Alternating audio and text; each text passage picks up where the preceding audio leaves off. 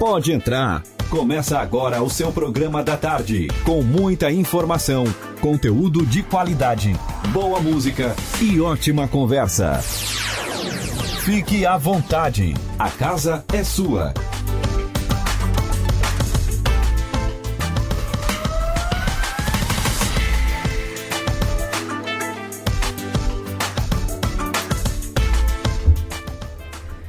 Muito boa tarde, já estamos no ar com mais um programa A Casa é Sua.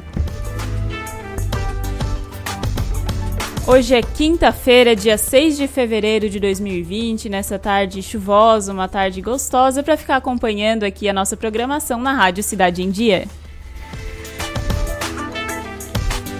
Agora são duas horas mais dois minutos. Eu sou Emanuela Justino e vou estar junto com a Tereza Carneiro até as 5 da tarde aqui no comando do programa Casa é Sua. Boa tarde, Tereza, tudo bem? Tudo bem, boa tarde, Emanuela, boa tarde aos ouvintes. Vamos tocando essa tarde maravilhosa, cheia de informação, novidades e papo gostoso aí com os nossos entrevistados e convidados. A gente está ao vivo pelo 89.1 FM e também pelas lives no YouTube e Facebook. Aproveita, já se inscreve lá no canal da Rádio Cidade em Dia, ativa o sininho para ficar por dentro de toda a programação, ser avisado sempre que tiver um conteúdo novo. E também curta a nossa página no Facebook e você pode mandar seu recado, pode interagir tanto pelo Facebook quanto pelo YouTube e, claro, pelo nosso WhatsApp, que é o 48 991564777. E o que, que a gente vai ter no nosso programa de hoje? Então, você se considera uma pessoa sedentária? Só em pensar em fazer algum tipo de exercício físico já se sente cansado, desanimado? O sedentarismo, que é definido como a falta, ausência ou diminuição de atividades físicas ou esportivas, pode, pode também desencadear doenças. E para dar dicas de como vencer a preguiça ou falta de vontade uh, de fazer algum exercício, nós vamos receber o personal trainer Vitor Santos.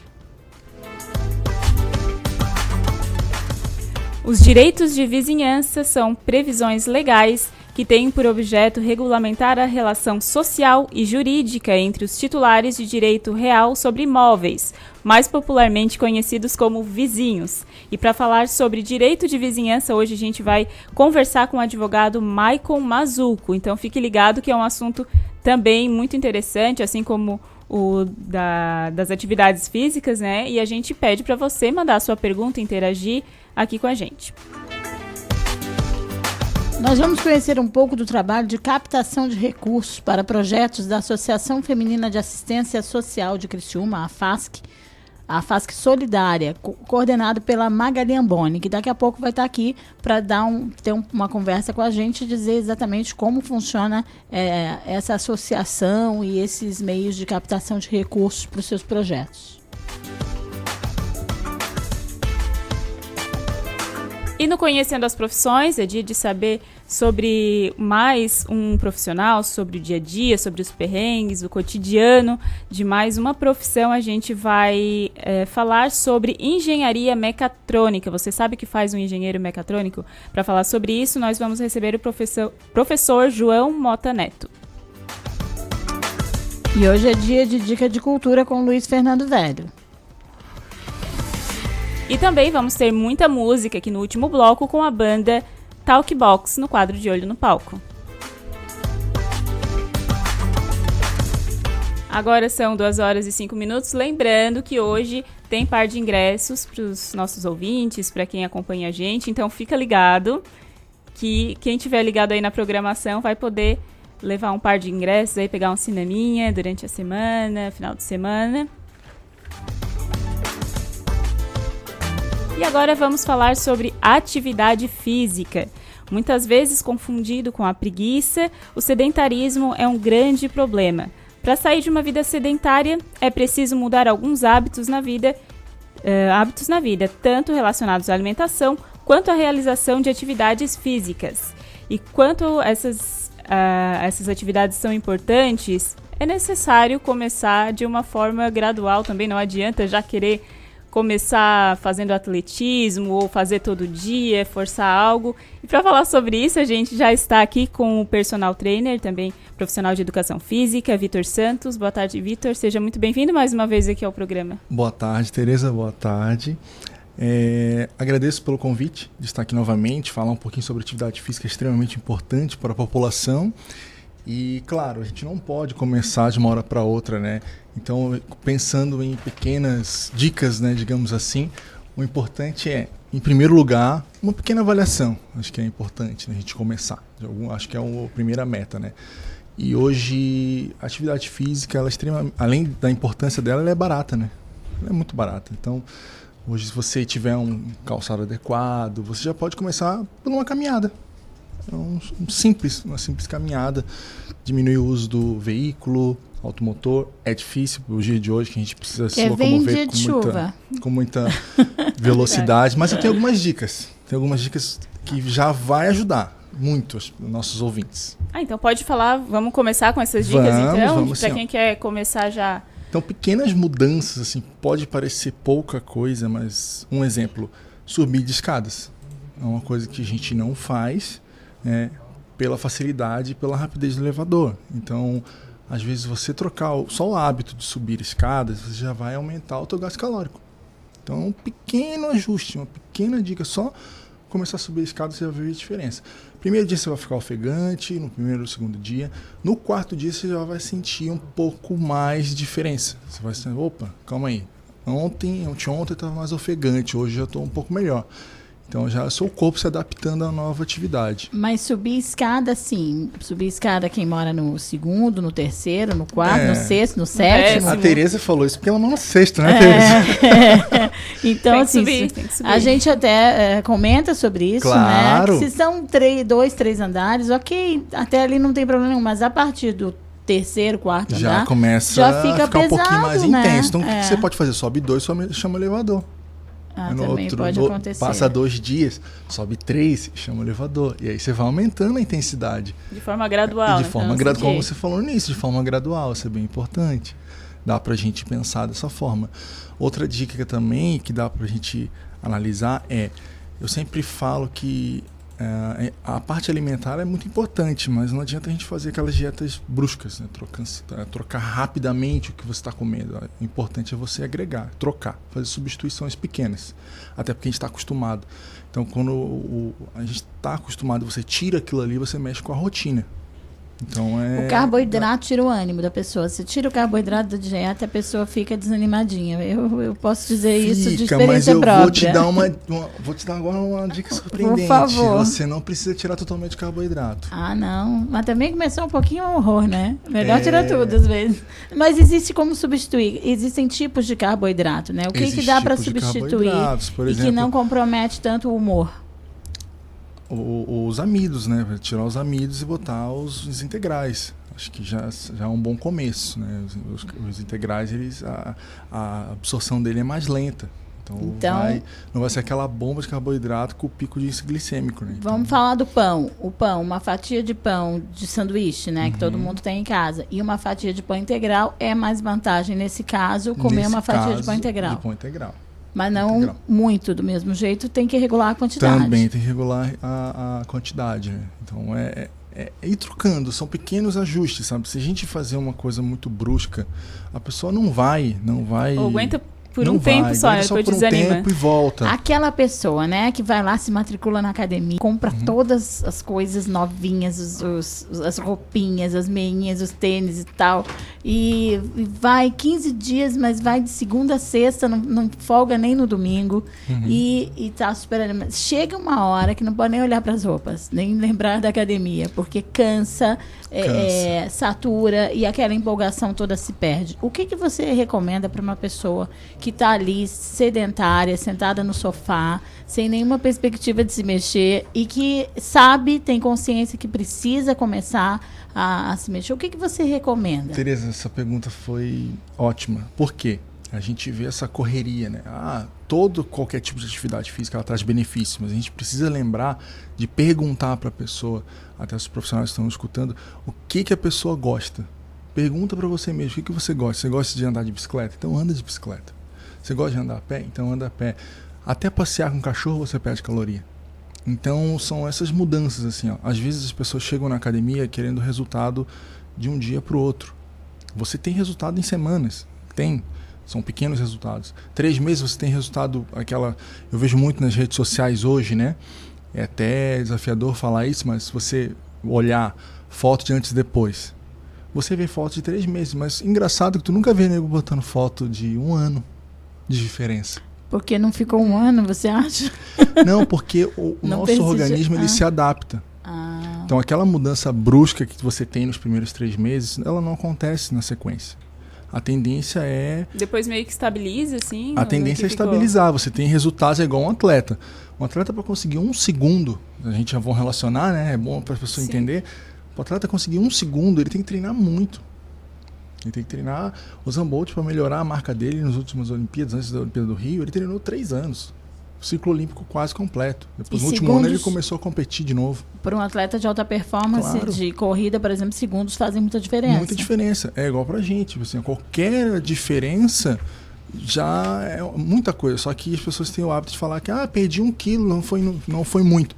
Foi muita coisa, são quase 700, são quase 7 mil calorias que você perdeu. Que forma um quilo de gordura. Então é isso que a gente tem que botar na balança. Calma aí. É, aquelas pessoas que vão muitas vezes para academia, olhar para a balança. A balança é um, é um, é um segmento que a gente tem para avaliar. Então, às vezes, ela vai começar, vai perder peso, depois não vai perder mais. Mas por quê? Aí existem outras coisas que acontecem. Como é que é o negócio da massa gorda, da massa Isso, magra? Justamente isso. É ela, isso. Ela, ela perde massa gorda, né? E ganha, adquire massa muscular. E a massa muscular pesa muito mais que a massa gorda.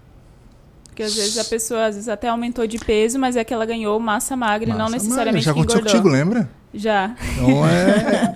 Não, mas por Olha, quê, né? alguns anos atrás. Mas, é por verdade. que, que eu, que eu aumentei o peso? Eu tô aqui querendo, né? Mas é justamente isso. Você ganha massa muscular. E qual é E a perde gordura. vantagem da gente ter massa muscular no corpo? É vantajoso ter uma Muito musculatura eh, trabalhada, enfim, fortalecida, Uhum. diria assim. É, a meta, vamos dizer assim, fortalecida. né? A gente tem que ter a, a musculatura fortalecida. Por exemplo, o clássico, todo mundo vai ter dor nas costas, né? Hoje é estudado muita questão da dor nas costas, principalmente da dor lombar. E muito vem relacionado à dor lombar inespecífica. O que quer dizer isso? Não tem origem. O cara faz exame, procura, Tem pesquisa. nada errado com a coluna dela. Não, o que, que é? Na verdade, é inatividade física. Ma- a, a má postura também ajuda nisso? Depende. Tem alguns fatores que sim, alguns fatores que não. Tem pessoas que vão ter dor nas costas pela postura e outras não vão ter. Então, a, a, face muscular, ela se molda, né? Então, se você está habituado a sentar sempre naquela mesma posição, às vezes você não vai ter dor. E aí, por um intermédio, você começa a fazer uma atividade física, você tem dor e você relaciona a dor com a atividade física. Na verdade, não. O teu corpo não está adaptado à atividade Às vezes física. tem gente que pensa assim, ah, eu vou me exercitar. Principalmente eu acho que musculação acontece Isso. isso, né? Vou fazer o exercício até começar a doer o músculo. Isso é saudável ou não? Porque a É, pessoa pensa que vai ter resultado porque começou a doer, né? Não, a dor não está relacionada ao resultado. É que tem pessoas que gostam de sentir essa sensação. Tem pessoas que gostam, mas a grande maioria não gosta. Então a, a, a dor está relacionada ao esforço. Por exemplo, se você passa do esforço além da conta, você vai ter dor. E a dor muitas vezes está relacionada a contraturas musculares. Então ela tem a contratura, ela acha, não, está dando resultado, está tendo dor. Não. Às vezes é porque você forçou demais, você teve uma sobrecarga naquela articulação, naquela musculatura. Então é um ponto a ser lev- levado em consideração. A atividade física ela tem que ser gradual. A pessoa tem que começar aos poucos. Né? Até ela conseguir incluir a atividade física na rotina do dia a dia dela. Se ela conseguir, ah, eu consigo treinar uma vez por semana, ótimo. Duas vezes, ótimo. Três vezes, maravilha. O que é necessário para a pessoa deixar de ser considerada um indivíduo sedentário? Se a gente pensar em pesquisas, né, de você pegar do início a, a um ano, vamos imaginar um ano, os primeiros três meses a gente tem- está em adaptação. Aqueles três meses o organismo está se adaptando àquela nova atividade. Os primeiros seis meses você é considerado fisicamente ativo. E depois de um ano, aí você pode considerar que a pessoa realmente não é mais sedentária, já conseguiu incluir atividade física na rotina dela, no dia a dia dela. Leva um ano, então, para Um deixar de ser sedentário. deixar- Gente, estou atrasada. deixar de ser sedentário mesmo. Porque assim, ó, aqueles três, a gente sempre fala na- na- nas pesquisas, né, e, e em congressos que você só pode considerar que a pessoa vai mudou a rotina dela depois de seis meses. Os primeiros três meses ela está suscetível. Primeiro mês empolgação, segundo mês legal, terceiro mês resultado, quarto mês, opa, já não deu tanta diferença assim. Quinto mês, ah, não senti o resultado do primeiro Desistir. mês. Desiste. Desistir. E uma coisa que eu sempre falo também para meus meus clientes, ah, Vitor, queria fazer mais uma atividade, o que, que eu faço? Eu falo assim, você tem filho? Ah, tenho. Vai andar de bicicleta com teu filho, final de semana. Vai passear no parque, vai jogar uma bola, vai brincar, fazer atividades lúdicas. Porque isso também pode ser consider é considerado atividade física, né? E o que acontece muitas vezes? Ah, não, eu queria comprar uma esteira. Vai virar cabide. Muitas É, vezes né? vira A cabide. esteira não Vai caminhar na funciona. rua, né? Vai caminhar na rua, vai ver o pôr do Sair um sol. pouco, conversar Isso. Então, pessoas. falando em caminhar na rua, mas até para caminhar na rua é necessário tomar alguns cuidados. Alguns cuidados são necessários. Para não é, acabar se lesionando e tal. Qual é a recomendação? A pessoa é, quer começar a caminhar. O que, que você diz para essa pessoa? Qual é a tua orientação? É, hoje uma avaliação física ela é primordial no sentido assim, ó, para ver se não tem nenhuma restrição, não tem algum encurtamento severo, porque a caminhada é um ato natural nosso, né? Sim. Só que a gente vai andar na rua por uma caminhada, determinar um espaço longo de tempo, digamos assim. Então tem irregularidade do terreno, tem carro passando, tem outras coisitas mais, né? E a própria inatividade física, né? Baixo condicionamento do indivíduo.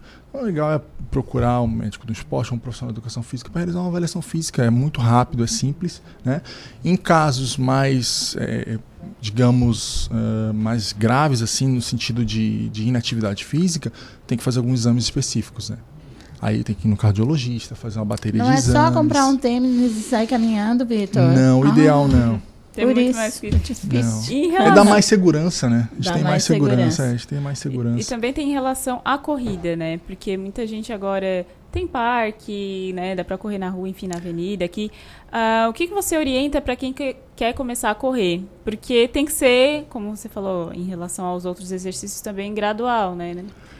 A corrida, gradualmente, mas eu sempre sim, ó. Hoje a cidade ela tá, ela tá, tá com uns grupos de corridas muito bons, assim. Legal procurar um grupo de corrida porque já tem várias pessoas praticando e essa corrida é orientada.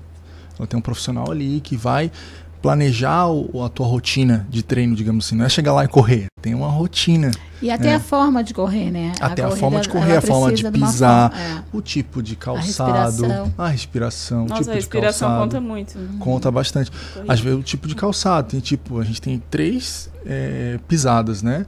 A supinada, a pronada e, e a, e, a, e a chata, né? Digamos assim. Então, dependendo do tênis, isso também faz diferença no resultado. Por exemplo, se você é, tem uma pisada supinada e não cuidar, você pode torcer um joelho. Tem alguns exercícios que a gente faz que é para tirar a, o balanço, melhorar o balanço do joelho também. Então, no grupo de corrida, você faz esses exercícios preparatórios antes de você começar a correr. É importante fazer É esses importante exercícios fazer antes de começar a corrida. Aí você vai.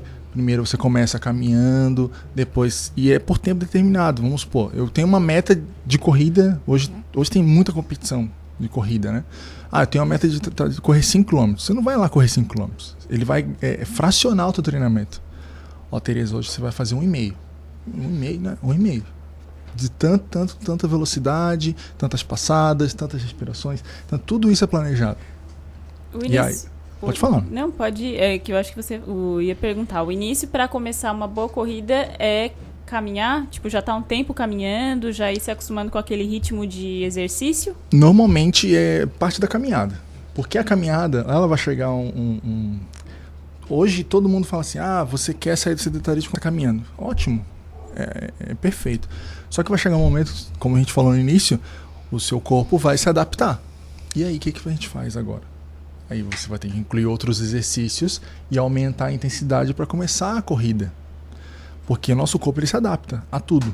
Então, você vai correr meia hora, daqui a pouco, meia hora para você não faz mais diferença. Você vai correr uma, vai caminhar uma hora.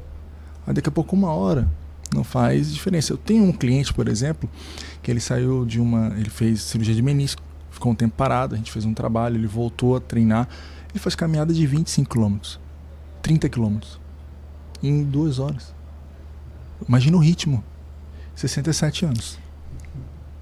É isso que eu ia te É um perguntar. pique admirável. Ah, é. A caminhada, ela tem que ter ritmo. Tem que ter né? ritmo. Então, para cada pessoa, a pessoa vai começar num ritmo, né? Que tá Uhum. extremamente sedentário, ela vai começar um passeio, né? E aí, Isso. mas ela tem que ter ciência de que ela precisa aumentar um pouquinho o ritmo gradualmente para que essa caminhada passe, passe a ser efetiva. Isso. É isso. E como é que se, que se dá isso? Assim, ah, o primeiro dia eu vou lá, caminho, é, num determin... mas já A vou gente- exigindo um pouquinho mais para. Perfeito, é a gente isso? tem uma coisa chamada monitor cardíaco, né? Hum. Hoje, graças a Deus, tá bem acessível pra gente e, e bem em conta, é muito aplicativo. Hoje tem mais de 7 mil aplicativos de, de, de, treinamento, sabe? Então, ah, tá com dúvida? Baixa o aplicativo, olha. Olha como é que funciona isso. Ele veio para nos auxiliar. Não- a gente não é inimigo do aplicativo, nós profissionais. Pelo contrário, ele veio para nos auxiliar. Quanto mais informação o aluno tem, é melhor para a gente. Pelo menos eu penso assim, né? Acho que quando, quando o aluno tem é, curiosidade, querer se informar mais, querer perguntar mais, isso é importante. Hoje a gente monitora pela frequência cardíaca. Então ele já te dá a frequência cardíaca, você conecta com o celular, ele vai te dar, ó, você de tanto a tanto vai estar em, em 70%, 60, 80%, opa, 85%, foi demais a intensidade. Então ele vai te dar ali a margem, até margem de queima de gordura. Tem, até através da frequência cardíaca. Então, para monitorar, para a gente dar mais segurança, a frequência cardíaca ela tem que ser monitorada durante a atividade. É uma coisa que eu- é difícil a gente ver, tá? É, hoje, se for parar e ficar- olhar na avenida um pouquinho, é pouca gente monitorando mesmo, né? Então, é- essa parte da monitoração é extremamente importante. É onde você consegue. Ah, não, você está a 70%. Ótimo. Agora tem que aumentar a intensidade. Vamos para quando? 75%. Então, a frequência cardíaca ela é, ela é controlada e somada de acordo com a idade também. Em relação àquelas pessoas que, que eu já vi, por exemplo, correndo na rua e quando tá, no, por exemplo, na Avenida Centenário aqui em Criciúma e tem os carros passando, elas não param. Tipo, continuam ali no pique, no Isso. meio que correndo parado, né? Aquilo ali é pra realmente não perder o ritmo. É para não baixar a frequência. Pra não baixar. Para justamente ficar dentro da frequência Se parar, de treino. daí perde alguma coisa? Como é que é essa Não, não questão? perde, mas aí sai do ritmo cardíaco, né? Tem Mais que retomar, mesmo. né? Tem que retomar. Tem que retomar. Aí tem que baixar aquele ritmo que tu tava. Então tu não consegue voltar naquele ritmo. Então a pessoa fica em movimento pro, pra, e fica assim, né? Ou dá que os mais né? experientes, eles ficam assim, olhando pra ver se, se tá baixando. Não baixou, vai. Ou dá a volta. Olha, ah, sabe que vai fechar lá, já atravessa a rua aqui e já vai embora. Então o pessoal. Tem alguns que estão bem avançados. A gente tem bons corredores na cidade já. Mas resumindo a ópera, para a gente não deixar o pessoal desanimado, você não precisa contratar um personal trainer para começar a fazer uma atividade física. Você pode efetivamente eh, conseguir ter uma, uma avaliação, isso sim é importante Uhum. para não se submeter a risco. Mas existem recursos que a pessoa, a, a custo zero, vamos dizer assim, Isso. Se a gente falar de custo, hoje tem. Hoje tem muito aplicativo que você consegue Porque- avaliar a frequência e tudo mais. E é importante que tem personagens que vendem um serviço diferenciado também de consultoria, né? Porque toda desculpa é bem-vinda para quem não quer Claro. fazer exercício. Então, ah, não, não posso gastar com isso. Gasta com inúmeras outras Baixa o coisas. aplicativo. Mas eu não posso, frequência? eu não vou fazer atividade física porque eu não posso gastar. Então, não é, isso não é uma desculpa. Não, o importante é começar. O importante é começar a atividade. Se a pessoa começar a atividade, ela sentir a necessidade, não, poxa, realmente preciso fazer um trabalho, sabe, um pouco maior, um pouco. Eu sinto que ah, me machuco. Por que, que eu me machuco? Isso o profissional consegue. Hoje a gente consegue, eh, em termos de cima de avaliação, identificar o porquê que essa pessoa se machucou, o porquê que o joelho dói durante a atividade, porque é é o que vai aparecer normalmente, né? Mas para iniciar, não. Para iniciar, a pessoa tem hoje muita facilidade, né? Com os aplicativos e tudo mais, frequencímetros. Então hoje não é simplesmente botar o tênis e é cuidar, passar por algumas recomendações, né? Sim. Digamos assim. A gente tem recado aqui do ouvinte, Eduardo Baesso, sempre participando aqui do nosso programa. Ele manda boa tarde, Emanuele e Tereza. Eu, Eduardo, não faço nada. É do trabalho para casa, da casa para o trabalho. Alguma dica para deixar de ser sedentário? O Vitor já passou algumas dicas, né, para fazer ali no dia a dia. Boa tarde, Eduardo. Assim, é, eu não sei qual é a distância que tu trabalha, tu, tu, tu mora do trabalho, mas acredito que de repente começar um dia sim, um dia não, ir a pé ao trabalho isso vai fazer uma grande diferença. Né? Mudar alguma, algum quesito alimentar também vai ajudar bastante.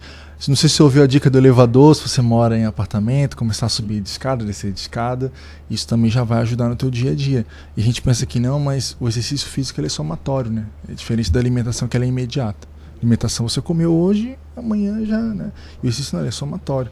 Conforme você vai fazendo, você vai melhorando, você vai tendo melhoras. Então, Eduardo, sugiro, sugestão, né?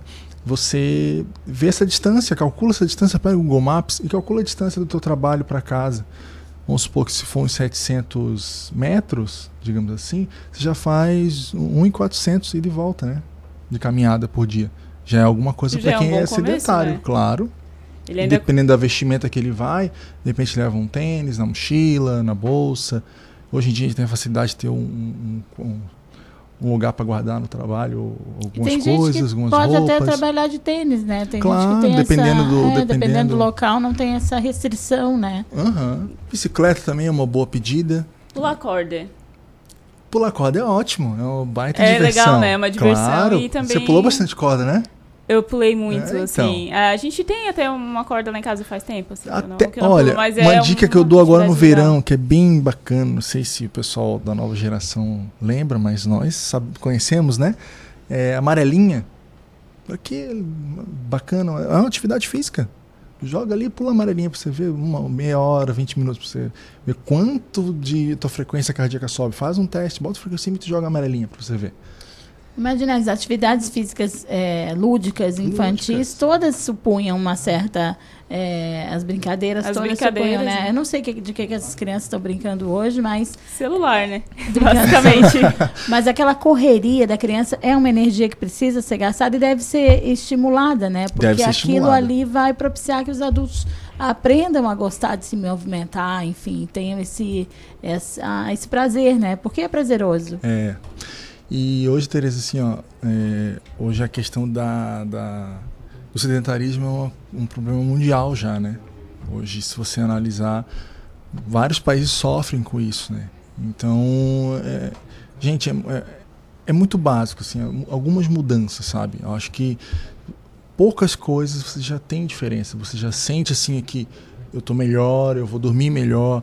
Eu sempre falo das respostas fisiológicas imediatas, né? O sono é uma coisa que melhora muito, a respiração, aquela coisa, subir uma escadinha, um lance de escada tá ofegante.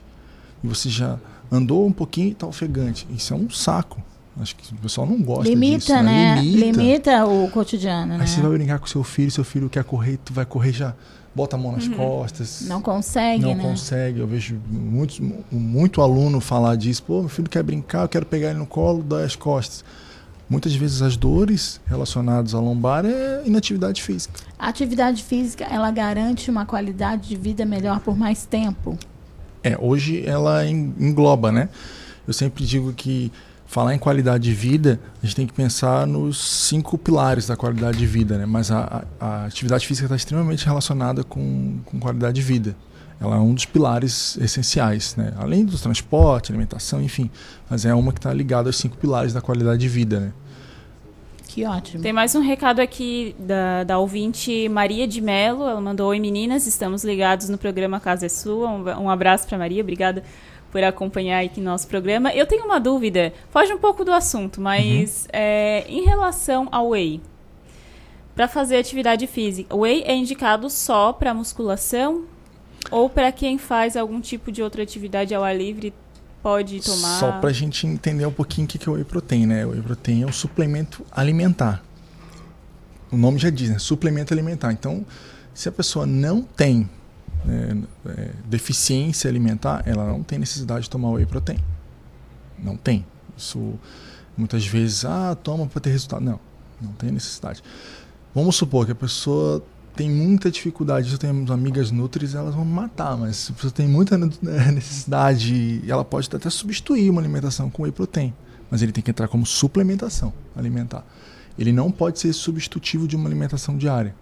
E tem muita gente que faz isso. Porque ele é uma farinha, ele não é um alimento. Entendeu? Ele é tipo a proteína isolada do leite, do soro do leite. Então ele é, a grosso modo, leite. Né? Então, se a pessoa vai fazer uma atividade ao ar livre, não tem necessidade, porque a demanda energética é baixa, digamos assim. A demanda energética é baixa. Ela tem que gastar, ela não pode ficar repondo. Então é, é nesse sentido. A não ser que ela vai gastar muito a fazer musculação. É, alta performance, ela precisa.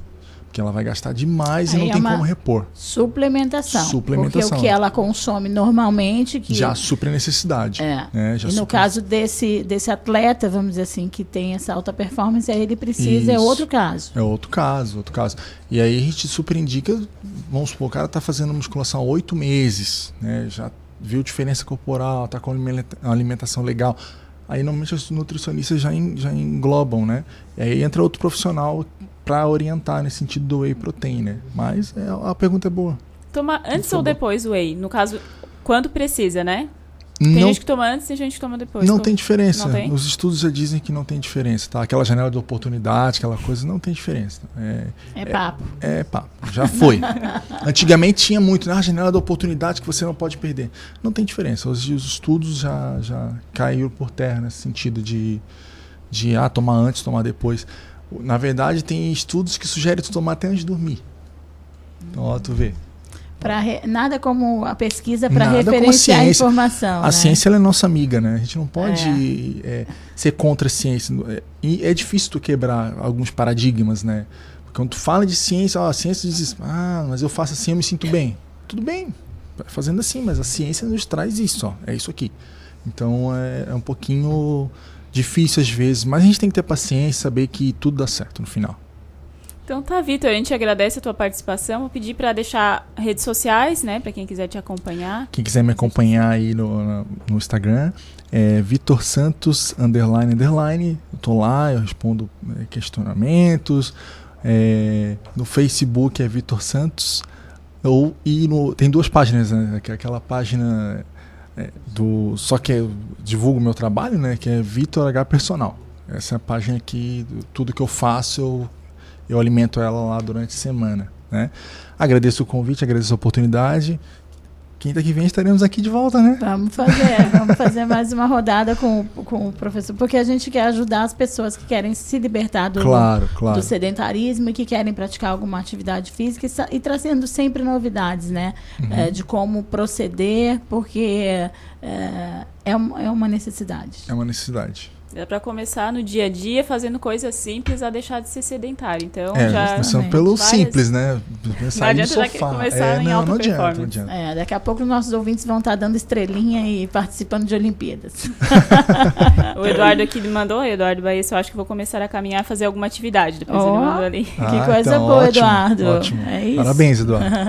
A gente conversou aqui com um profissional de educação física e personal trainer também, Vitor Santos. A gente vai fazer um intervalo aqui no programa A Casa é Sua e na volta a gente vai falar sobre eh, direito de vizinhança. A gente volta já já.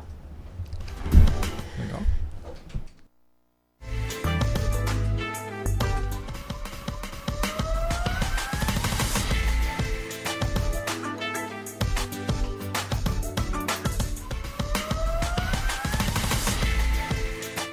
Fique à vontade, com muita informação, música e uma boa conversa. A casa é sua. Assista ao vivo a programação da Rádio Cidade em Dia no YouTube. youtube.com barra Rádio Cidade em Dia.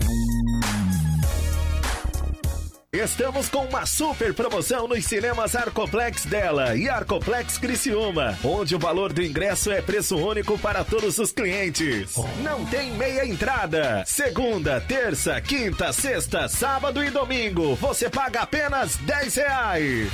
Quarta promocional apenas 8 reais. Sábado maluco, último sábado do mês, você também paga somente 8 reais. Nossa! Você não pode perder. Aproveite! Venha para Arcoplex Cinemas. Dicas para a segurança no verão. Corpo de Bombeiros Militar de Santa Catarina. Previna-se, não seja mais uma vítima.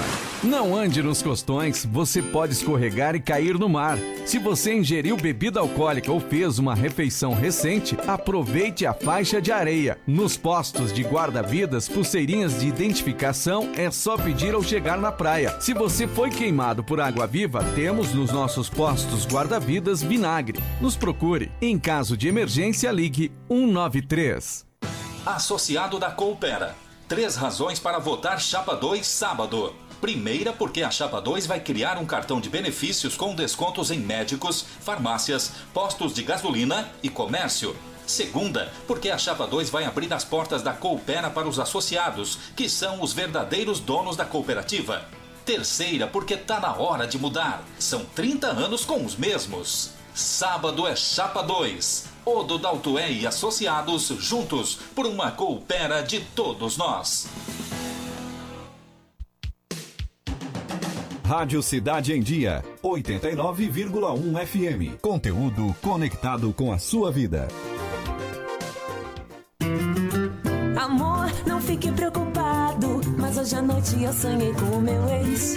Papai, eu tenho dois namorados e estou pensando em ampliar pra Querida, me desculpe a franqueza, mas acho que você engordou. Vovó, aquela sua sobremesa é muito ruim, foi por isso que sobrou.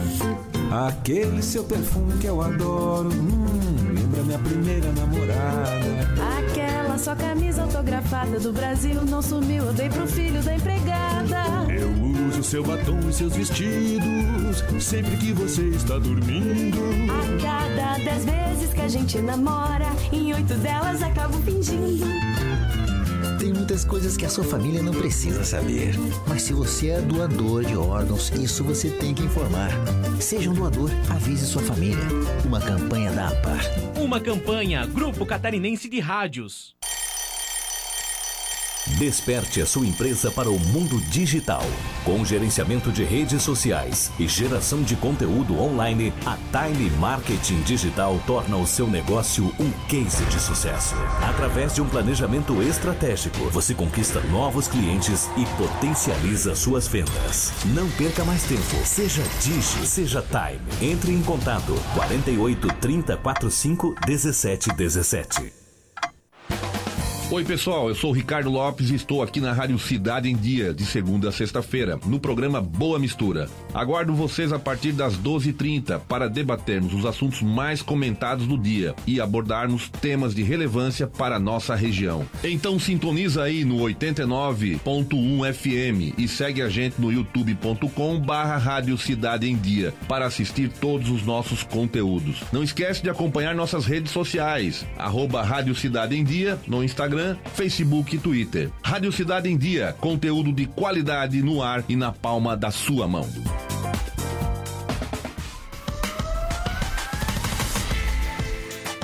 Fique à vontade, com muita informação, música e uma boa conversa. A casa é sua. Estamos de volta aqui no programa A Casa é Sua. Agora são 2 horas mais 39 minutos. Vamos saber como é que vai ficar o tempo aí para os próximos dias com informações da Epagre. Clima na cidade. Tudo sobre o tempo.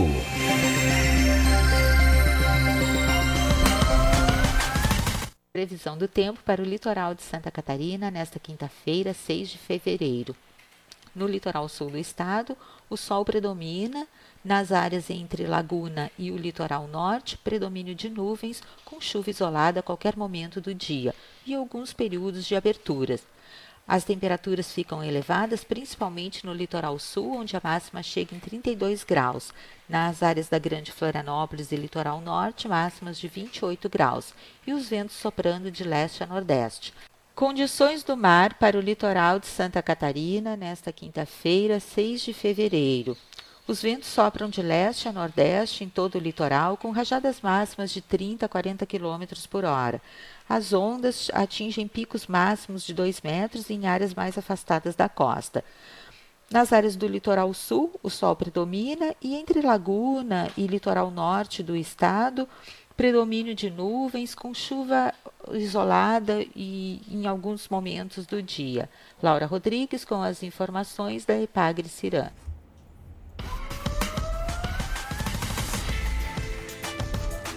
O assunto agora é direitos de vizinhança, não é? São inúmeros os casos decorrentes de problemas entre vizinhos. Esses conflitos independem do local, urbano ou rural, ou condição econômica. A verdade é que conviver em coletividade não é tarefa fácil e aceitar as diferenças de pensamentos e opiniões requer esforço. Em tese, nosso lar, residência, é o local onde procuramos paz e sossego. Ocorre que residir próximo a outras pessoas pode gerar interferências na medida em que o direito de um morador pode provocar atritos, restrições e até mesmo violação dos direitos do morador, seu vizinho. Para falar da parte legal desse tema, recebemos aqui o mestre em Direito, professor do curso de Direito da Exucre e membro da Comissão de Direitos Humanos da OAB, subseção de Criciúma, o advogado Maicon Mazuco. Boa tarde, Maicon. Boa tarde, Tereza. Boa tarde, Manuela. Boa tarde. É, boa tarde a todos os ouvintes daqui da rádio. Uh, primeiramente, agradecer o convite, eu fico muito honrado. É, é um tema que, embora é, eu considere ele simples, ele é corriqueiro, né? Ele envolve a todos, porque todos nós temos vizinhos. E é um prazer poder falar daquilo que eu venho atuando no meu próprio escritório e também lecionando na matéria de Direito Civil 6, conhecida como Direito das Coisas. Uh, acho que interessante, primeiro, né, a gente tentar conceituar o que, que seria, então, é, é, o direito de vizinhança, né? Uh, o direito de vizinhança ele vem no sentido de quê? De tentar apaziguar, tentar criar, na verdade, um lastro é, pautado na boa-fé entre as pessoas e os seus vizinhos. Importante também é, colocar que o direito de vizinhança ele vai muito além do que o vizinho contigo, aquela casa que está próxima uh, da sua, né? Uh, por exemplo, eu posso trazer para poder explicar melhor esse conceito. Uh, quando a gente coloca o lixo na rua, por exemplo, Uh, se a gente colocar o lixo na rua, que esse é um movimento realmente que vai contra as leis municipais, ele pode trazer alguns problemas, como, por exemplo, o entupimento de, de bocas de lobo. Isso pode afetar não só a rua, realmente, onde é, está a tua residência, mas como toda a própria comunidade, né? Então, algumas regras estabelecidas pelo direito de vizinhança, ele vem nesse sentido, de tentar é, causar uma harmonização entre as pessoas. Outro ponto é, interessante também de colocar seria é, algumas curiosidades, aliás, em uns casos mais, digamos, mais corriqueiros, entre os limites entre, entre prédios, né? Uh, por exemplo, eu posso trazer um caso de construção, a construção de muros, por exemplo. É, não posso, claro, trazer o nome desse, da, das partes envolvidas, mas um desses casos que chegou ao meu conhecimento, que eu tive realmente que lidar, foi o seguinte: a o vizinho estava é, procedendo com uma obra autorizada pela prefeitura e nesse meio tempo que estava construindo a obra, ela veio o quê? Ela veio a destruir o muro de uma outra propriedade, certo? E após a construção da obra, então, a, essa, esse responsável pela destruição do muro é, exigiu que o vizinho, é, como eu vou falar, restabelecesse o muro conjuntamente com ele. Esse pedido primeiramente, ele não está errado, porque os muros, por exemplo, entre vizinhança, entre prédios, casas, lotes, eles têm que ser rateados, ou seja, ambos têm que custear com esses muros, Porém, aquele que deu causa, nesse caso específico, né, a demolição do muro, deveria o quê? Reconstruir aquele muro por inteiro. E às vezes as pessoas ficam com um pouco de dúvida como proceder nesse sentido, realmente. Porque o muro existia, foi demolido em virtude da obra e precisou ser reconstruído, não era um muro inexistente. Isso, nesse perfeito, caso. Perfeito, boa colocação. Essa é uma das dúvidas que chega ao nosso escritório, né, de desculpa, de como proceder. É, Para ser mais específico, esse tipo de dúvida chega já como causa, uma, é, uma causa policial, pré-existente à causa civil, né? É, de que há atrito entre as vizinhanças. Ou, por exemplo, como estava comentando com as colegas anteriormente, é, quando uma bola, um animal vai até a, o lote vizinho, de como proceder. Digamos que, por exemplo, não tenha ninguém nessa casa. Será que eu posso adentrar ao lote vizinho para resgatar essa bola ou resgatar esse animal? Primeiramente, não. Tá? Você não poderia, então, adentrar nesse lote vizinho sem a permissão. Porém, estando o proprietário ou possuidor, no caso de um locatário, por exemplo, ele teria que o quê? Que franquear a entrada nessa, nesse, nesse, nessa propriedade. Permitir, que... né? Perfeito, isso, permitir. Permitir. Que você possa, então, retirar o animal, possa retirar a bola, ou o que for, né, que tenha caído no lote vizinho. Em contraponto, se por acaso houver alguma resistência do vizinho nesse sentido, aí sim vocês teriam, a pessoa teria na verdade procurar então um advogado ou mesmo a defensoria pública, né? Ou até aqui em Criciúma das casas de cidadania ou escritório modelo, para quê? Para procurar é, ajuizar uma ação e conseguir então uma decisão judicial para adentrar nesse imóvel. Mas, doutor, vamos aos, aos acontecimentos. Claro, claro, acho né? que eu estou acelerando. O aqui. cachorro fugiu, vamos dizer assim. E eu vou leva algum tempo, né, para eu conseguir acionar todos esses mecanismos que possam me permitir uma, uma um meio de entrar, uh, uma autorização judicial, diria, uh, para entrar e resgatar o cachorrinho. Quanto tempo isso leva? Como é que isso pode se dar efetivamente? Isso, perfeito, boa colocação. É, primeiro, como eu falei, né, a o direito de vizinhança, ele é o quê? Ele é uma restrição ao direito de propriedade, tá? É que o direito de propriedade, como a gente fala, é um direito, no termo do direito, erga omnes, oponível contra todos, certo? Então, é um direito absoluto, como eu posso colocar melhor. Eu compro uma casa, eu compro um apartamento e eu penso comigo, né? Isso aqui é meu, eu faço o que eu quero realmente existe essa presunção, esse entendimento de que realmente ele é absoluto, porém existe alguns outros direitos, como o próprio direito de vizinhança, que é uma parte do próprio Código Civil que vai tratar a respeito disso, que impõe algumas limitações. E aí a gente volta para a sua pergunta, né? Mas espera lá, então como que eu vou conseguir uma ordem judicial? Aliás, eu vou conseguir uma ordem judicial, mas quanto tempo vai levar? O meu cachorro vai ficar lá? Primeira coisa, a gente tem que contar com a boa fé da vizinhança, né? Primeira coisa é resolver, tentar resolver consensualmente, certo? A gente tem que ir lá e realmente pedir, tentar conversar com esse vizinho, tentar resolver da melhor forma possível e não sendo possível, então a ordem judicial. É, o pedido ele foi muito bem colocado no sentido que nós sabemos que qualquer processo judicial, qualquer requerimento, ele leva um certo de tempo. Isso não é culpa dos juízes, mas sim da falta de juízes e do número exacerbado de processos que existem, né? Então o que que acontece? Que nem não seria o melhor exemplo, mas equiparar, por exemplo, com, com requerimento que envolva crianças ou idosos, são requerimentos que exigem certa celeridade. Então a gente pede o quê? É um pedido com urgência, a tal da, da liminar, conhecida como liminar, né? Então a gente vai lá, tenta despachar junto com o magistrado ou a magistrada competente, tentar acelerar esse pedido, uma vez que se trata de um pedido de urgência certo? Então há possibilidades, trâmites um pouco mais céleres para poder resolver a problemática. Agora, em relação, é, você até tinha comentado, né? Tem essa mentalidade, eu estou na minha casa, na minha propriedade, eu posso fazer o que eu quiser. Em tese. Em tese. Mas um dos pontos que mais dá discórdia e brigas entre vizinhos é o som alto. Perfeito. Barulho alto. Como é que a lei vê essa questão? Se tem algum tipo de penalidade? Porque a pessoa está na casa dela, só que acaba consequentemente também vai incomodar os vizinhos. E aí eu queria saber o que, que você teria para falar em relação à lei, em relação ao direito de vizinhança, em relação ao som alto. Certo. Então, é, esse tema realmente, o som alto ou a perturbação do sossego, é um dos principais temas, como eu tinha falado anteriormente aqui. Uh, como, como ocorre, né? Digamos, a gente trabalha o dia inteiro, e a gente chega em casa para descansar e tem aquele vizinho que está com o som alto, que está tendo uma festa. Assim, vamos colocar em uma situação que não que o vizinho queira te perturbar, vamos colocar dessa forma. Só que ele está lá com a família e lembrando que a gente falou som alto, mas o som não só é o, o, som, digamos, de música ou qualquer coisa desse tipo, mas até mesmo uma gritaria, um falar alto, certo? Isso pode, na verdade, causar perturbação do sossego. Então, como que a gente deve proceder com isso, tá? Primeira coisa, como eu falei, é dentro do direito a gente tem que sempre tentar buscar a melhor forma de resolver, que é consensual. É através do quê? De bater na porta, com gentileza, e pedir para que ou falem mais baixo, ou que abaixem o volume desse som.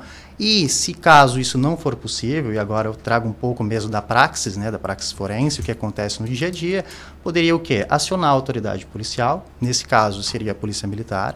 A polícia militar, então, ela é, viria até o local, se constatasse, né, se constatasse realmente que há um volume exacerbado, seja fora dos limites toleráveis, o que, que acontece? Uh, normalmente a polícia, a primeira, a primeira coisa que ela faz é uma advertência, certo? Para que baixem o som. E a gente sabe que realmente acontece isso, inicialmente, né? Então ela se retira. Não necessariamente ela precisa dar sua advertência. Ela pode já sim é, lavrar um boletim de ocorrência e conduzir o autor até a delegacia competente. Mas o que corriqueiramente acontece é que o, a autoridade policial ela comparece, ela dá a advertência, certo? E se o morador incomodado ou os moradores incomodados, no caso de um prédio ou vizinhos, eles entram em contato novamente com a polícia e o que, que a polícia então deve fazer nesse momento? Momento. Primeira coisa, a pessoa, o autor dessa, desse barulho, desse nível alto, né? Ele vai ser o quê? ele vai, ele vai responder primeiro por o crime de desobediência, que está no nosso Código Penal, porque é uma autoridade pública que deu advertência e deu a ordem para que ele baixasse esse volume ou reduzisse a, a falaçada, né? Vamos colocar dessa forma. E segunda coisa, digamos que se realmente tivesse, por, eh, esse som fosse de, de um som automotivo, ou mesmo um som de casa, ele vai poder recolher né, esse objeto, levar até a delegacia, e então a pessoa responderia além da desobediência, que está no Código Penal, ela também responderia pela, pela, pelo, pela contravenção penal, que seria a perturbação do sossego, que está, pelo que eu me lembro, entre o artigo 42 e 44 da Lei de Contravenção Penal. Tá? Aconteceria dessa forma. É, mas mais que isso, nós temos que entender o que, que seria uh, uh, essa perturbação do sossego qual seria o volume? Porque a gente tem que tentar limitar. E qual o horário né, que poderia fazer mais ou, ou menos barulho, certo? É, nós temos o que? Uh, uma regra geral, e aí eu vou explicar por que, é geral, porque cada município pode limitar tá, essas regras. Digamos, vamos falar primeiro do horário, tá? Que seriam das 7 da manhã às 22 horas. Das 7 às 22 horas. Primeira coisa, não significa que a pessoa pode fazer algum barulho entre as 7 às 22 horas, certo? Só que nesse período é, há uma tolerância um pouco maior de um pouco mais de ruído. Vamos colocar assim, ruído que abrange qualquer tipo de som, certo? Porém, em alguns municípios, e eu posso falar de São Paulo, porque eu atuei em alguns processos em São Paulo, é, que tratam, lá tem uma lei bem específica, que se chama, a, por inteiro não lembro, mas é a PSIL, que é a lei do silêncio, né? que é um nome genérico também, que trata que das 7 até as 16 horas, salvo engano, a tolerância de, é 70 decibéis, que seria mais ou menos a Álvaro Catão com bastante fluxo ou a nossa Avenida Centenário. E das 18, então, salvo engano, até as 21, não, até as 22 horas, reduziria para para 60, 60, 65, não, 60, e depois, então, desse horário até as 7 da manhã, 45 decibéis, né? Doutor Marcos, a, além do som, né, existe o barulho provocado por reformas e obras e construções, é, às vezes no prédio e no entorno né, que tem equipamentos pesados com, com que fazem um ruído grande, né, um ruído que provoca uma perturbação durante Sim. o dia e às vezes se prolonga ou começa muito cedo. É, outro dia perto da minha casa tinha um estabelecimento comercial que antes das sete da manhã, bem antes das sete da manhã, já estava com barulho é, expressivo, que qualquer barulho no momento em que há mais silêncio, ele se torna um ruído maior, né? Porque certo. quando nos horários em que já existe um fluxo de veículos maior e tal, você nem percebe determinados ruídos que no silêncio acabam sendo mais incômodos. Que tipo de, de legislação existe para inibir esse tipo de, de ação e, e, que providências se pode tomar? São iguais uh, às que o senhor mencionou anteriormente? O é, que, se pode, que, que se pode fazer hum. quando esse ruído está perturbando a, a, sua, a sua vida, né? Dentro certo, de casa. Certo. É, uh, então, eu vou tentar primeiro... É, para responder, tentar introduzir um pouco o tema, né? É, que a gente, nós temos o quê? Primeiro a gente tem uma legislação civil, nosso Código Civil, que lá entre os artigos é 1277 a 1313 vão tratar do tema. Depois nós temos ainda o Estatuto da Cidade, que é uma lei maior, digamos, e depois nós temos o quê? O Código de Conduta, né? Ou, ou, ou como eu posso chamar, o Código de Postura também da cidade, que vai tratar desse tema. Tá? E o próprio Estatuto da Cidade. Primeiro, eu falo isso só para que as pessoas possam pesquisar, porque esses documentos são públicos, nós encontramos na própria internet, no próprio São sites. os regulamentos públicos. Perfeito, isso. São os ordenamentos, né? Sim. As regras que, que todo cidadão deve seguir, e isso ele pode ser é, alargado ou estreitado dependendo de cada município, né? Então, o que, que acontece? Digamos que no, no teu exemplo, né, no exemplo de uma obra, né? Primeira coisa, toda obra ela tem que ter, ela tem que ser licenciada, né? tem que ter o tal da permissão, o alvará de construção. Digamos que essa obra ela esteja licenciada, esteja seguindo todos os trâmites, todas as regras urbanísticas. Então, partindo desse pressuposto, digamos que Criciúma, e aí eu teria que me atualizar, não tenho certeza se é a partir das sete, vamos deixar assim aberto, é, essa obra tenha começado às seis da manhã ou às cinco da manhã, causando alguma perturbação ao sossego dos vizinhos ou dos próprios moradores, digamos que esse exemplo fosse dentro de um próprio apartamento, uma troca de piso, algo do tipo. Primeira coisa, é como eu vou repetir isso sempre, porque nem tudo, nem sempre a gente precisa é, judicializar, nem tudo nós precisamos procurar um advogado, uma defensoria pública. Primeiro é tentar, primeira vez, é tentar entrar em contato com o responsável, né, com o responsável proprietário dessa obra, para que ele advirta a construtora ou pedreiro, se for o caso, para que respeite esse horário. Causa, é, caso isso se reitere venha acontecer novamente, o que, que nós podemos falar? É, há a possibilidade de entrar com uma ação que nós chamamos de ação de fazer ou não fazer é, ou deixar de fazer, né? deixar de fazer barulho. Como que funciona isso? Nós então, primeiro produzimos provas. Quais seriam essas provas? Filmagens, testemunhas, áudios gravados, comprovando realmente que está acontecendo essa perturbação em horário indevido, né? O que causa um ilícito. Então, então procurar o judiciário, junto com o advogado, a defensoria pública, dependendo do caso, ingressando com essa demanda para que a pessoa deixe de fazer esse barulho. Aí você poderia me perguntar, mas é e se descumprir, digamos que haja uma ordem judicial para que não faça mais barulho. E se essa pessoa voltar a descumprir essa ordem, o que, que acontece? São a tal das astreintes, as multas. Normalmente o magistrado já fixa uma multa por descumprimento. E a gente sabe que quando dói no bolso, a pessoa tende a respeitar. Né? A gente vê isso muito no trânsito, por exemplo. Então, esse seria o, o caminho mais adequado.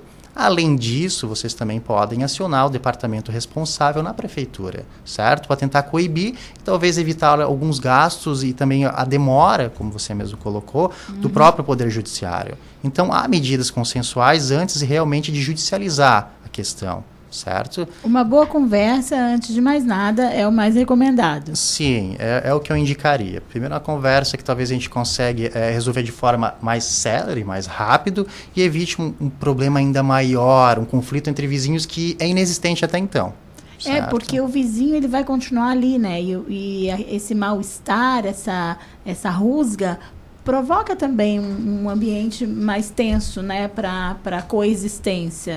Acho que até acaba atrasando os processos também, né? Vários processos como esse que poderiam ser resolvidos numa conversa, em uma situação mais amigável, indo lá conversar, também deixariam de uh, atrasar Perfeito. Outros que realmente precisam de um advogado, que precisa ir para a parte Perfeito. mais legal mesmo, né? Sim, é para mim, na verdade, ótima colocação, ótima colocação. É, infelizmente, é, é, é, isso aí, de forma genérica, é, parece que é só a caneta do Estado juiz, na figura do juiz, é que tem validade. Se nós não tivermos um documento assinado pelaquela autoridade, as pessoas tendem a não respeitar.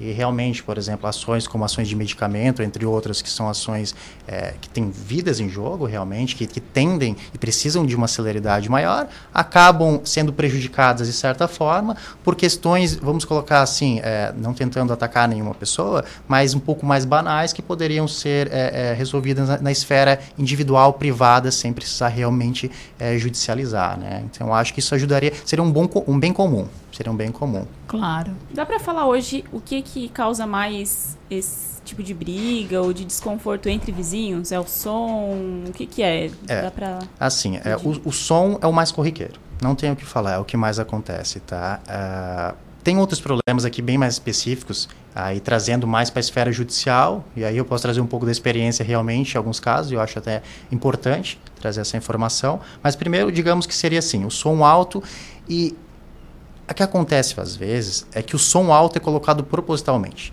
Inicialmente, às vezes, ele coloca um som alto por causa de uma conversa, é, por causa de uma festa que venha a incomodar um vizinho. Porém, há outros casos que o som é colocado propositalmente alto, né? No, que se para incomodar, incomodar, o vizinho. vizinho. Ou melhor, eu já atuei em um caso que a pessoa construiu um muro muito alto, ele já tinha uma rixa é, é que é engraçado falar, mas ele já tinha uma rixa com esse vizinho e então ele construiu um muro, salvo engano era 4 metros e meio, 5, só para fazer sombra na propriedade vizinha, ou seja, Nossa. foi realmente para poder prejudicar. A pessoa quis avacalhar realmente, né? Quis. Outra, ela fez um desnível de água para que a água... É que assim, na nossa é, legislação, no próprio Código Civil, como citei antes, nós não podemos impedir que a água de um lote corra para um outro lote, certo? Para um outro, uma outra propriedade, assim, vamos colocar. Só que tu não podes, é, digamos que tinha uma casa num desnível. No lote acima nós construímos outra casa, por exemplo, prédios que seja, uma outra casa.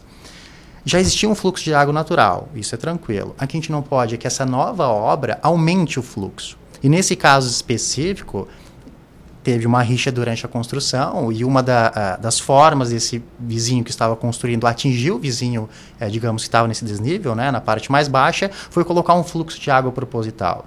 É, para aliviar vocês, resolvemos tudo, deu tudo certo, mas realmente foi proposital. Então, é, é o direito de vizinhança ele vem para isso, para tentar criar uma paz social e regulamentar esse direito, porque senão vai ter sempre entre choques absolutos minha propriedade é absoluta, tua absoluta, então ninguém vai exercer direito nenhum, né? E vai o muro? Choque. Deu, deu direito no muro também, doutor? Pois é, o muro, o muro deu certo também, tá? O muro deu certo, mas e por incrível que pareça, foi é, é mais complicado do que, do que o outro caso, embora eu, eu de início achasse que ia ser um pouco mais fácil, mas deu tudo certo, até porque existe um amparo judicial. O que acontece é o seguinte, é que demorou um certo tempo, né? Então, houve conflito, um desgaste, é, segundo o que eu soube depois disso, não tenho certeza, para um outro colega meu, é que a pessoa acabou se mudando para não ter que olhar mais para o outro vizinho. Nossa. Resolveu o problema do muro, mas não mas, conseguiram mas mais. Caso, mas, o, é... o, muro, vamos supor, para resolver ali, ele teria que diminuir de tamanho? Tinha que quebrar? Como? Resolvido como, foi, por exemplo? Foi compor... Isso, ele teria, na verdade, que reajustar. Vamos trazer para Criciúma, tá? É Deixa eu só lembrar em que parte. Se está no plano diretor ou no código de postura. Está em um dos dois regulamentos aqui. Que os muros é, virados para as vias públicas, eles têm que seguir algumas regras técnicas. A altura máxima, salvo engano, de 3,5 metros. E o primeiro metro e meio, ele teria que ser fechado, sem nenhum tipo de vazão, isso para proteção, para não entrarem mais. E o restante aí ficaria a critério. Mas teria, então, essa, essa metragem máxima de 3,5, né?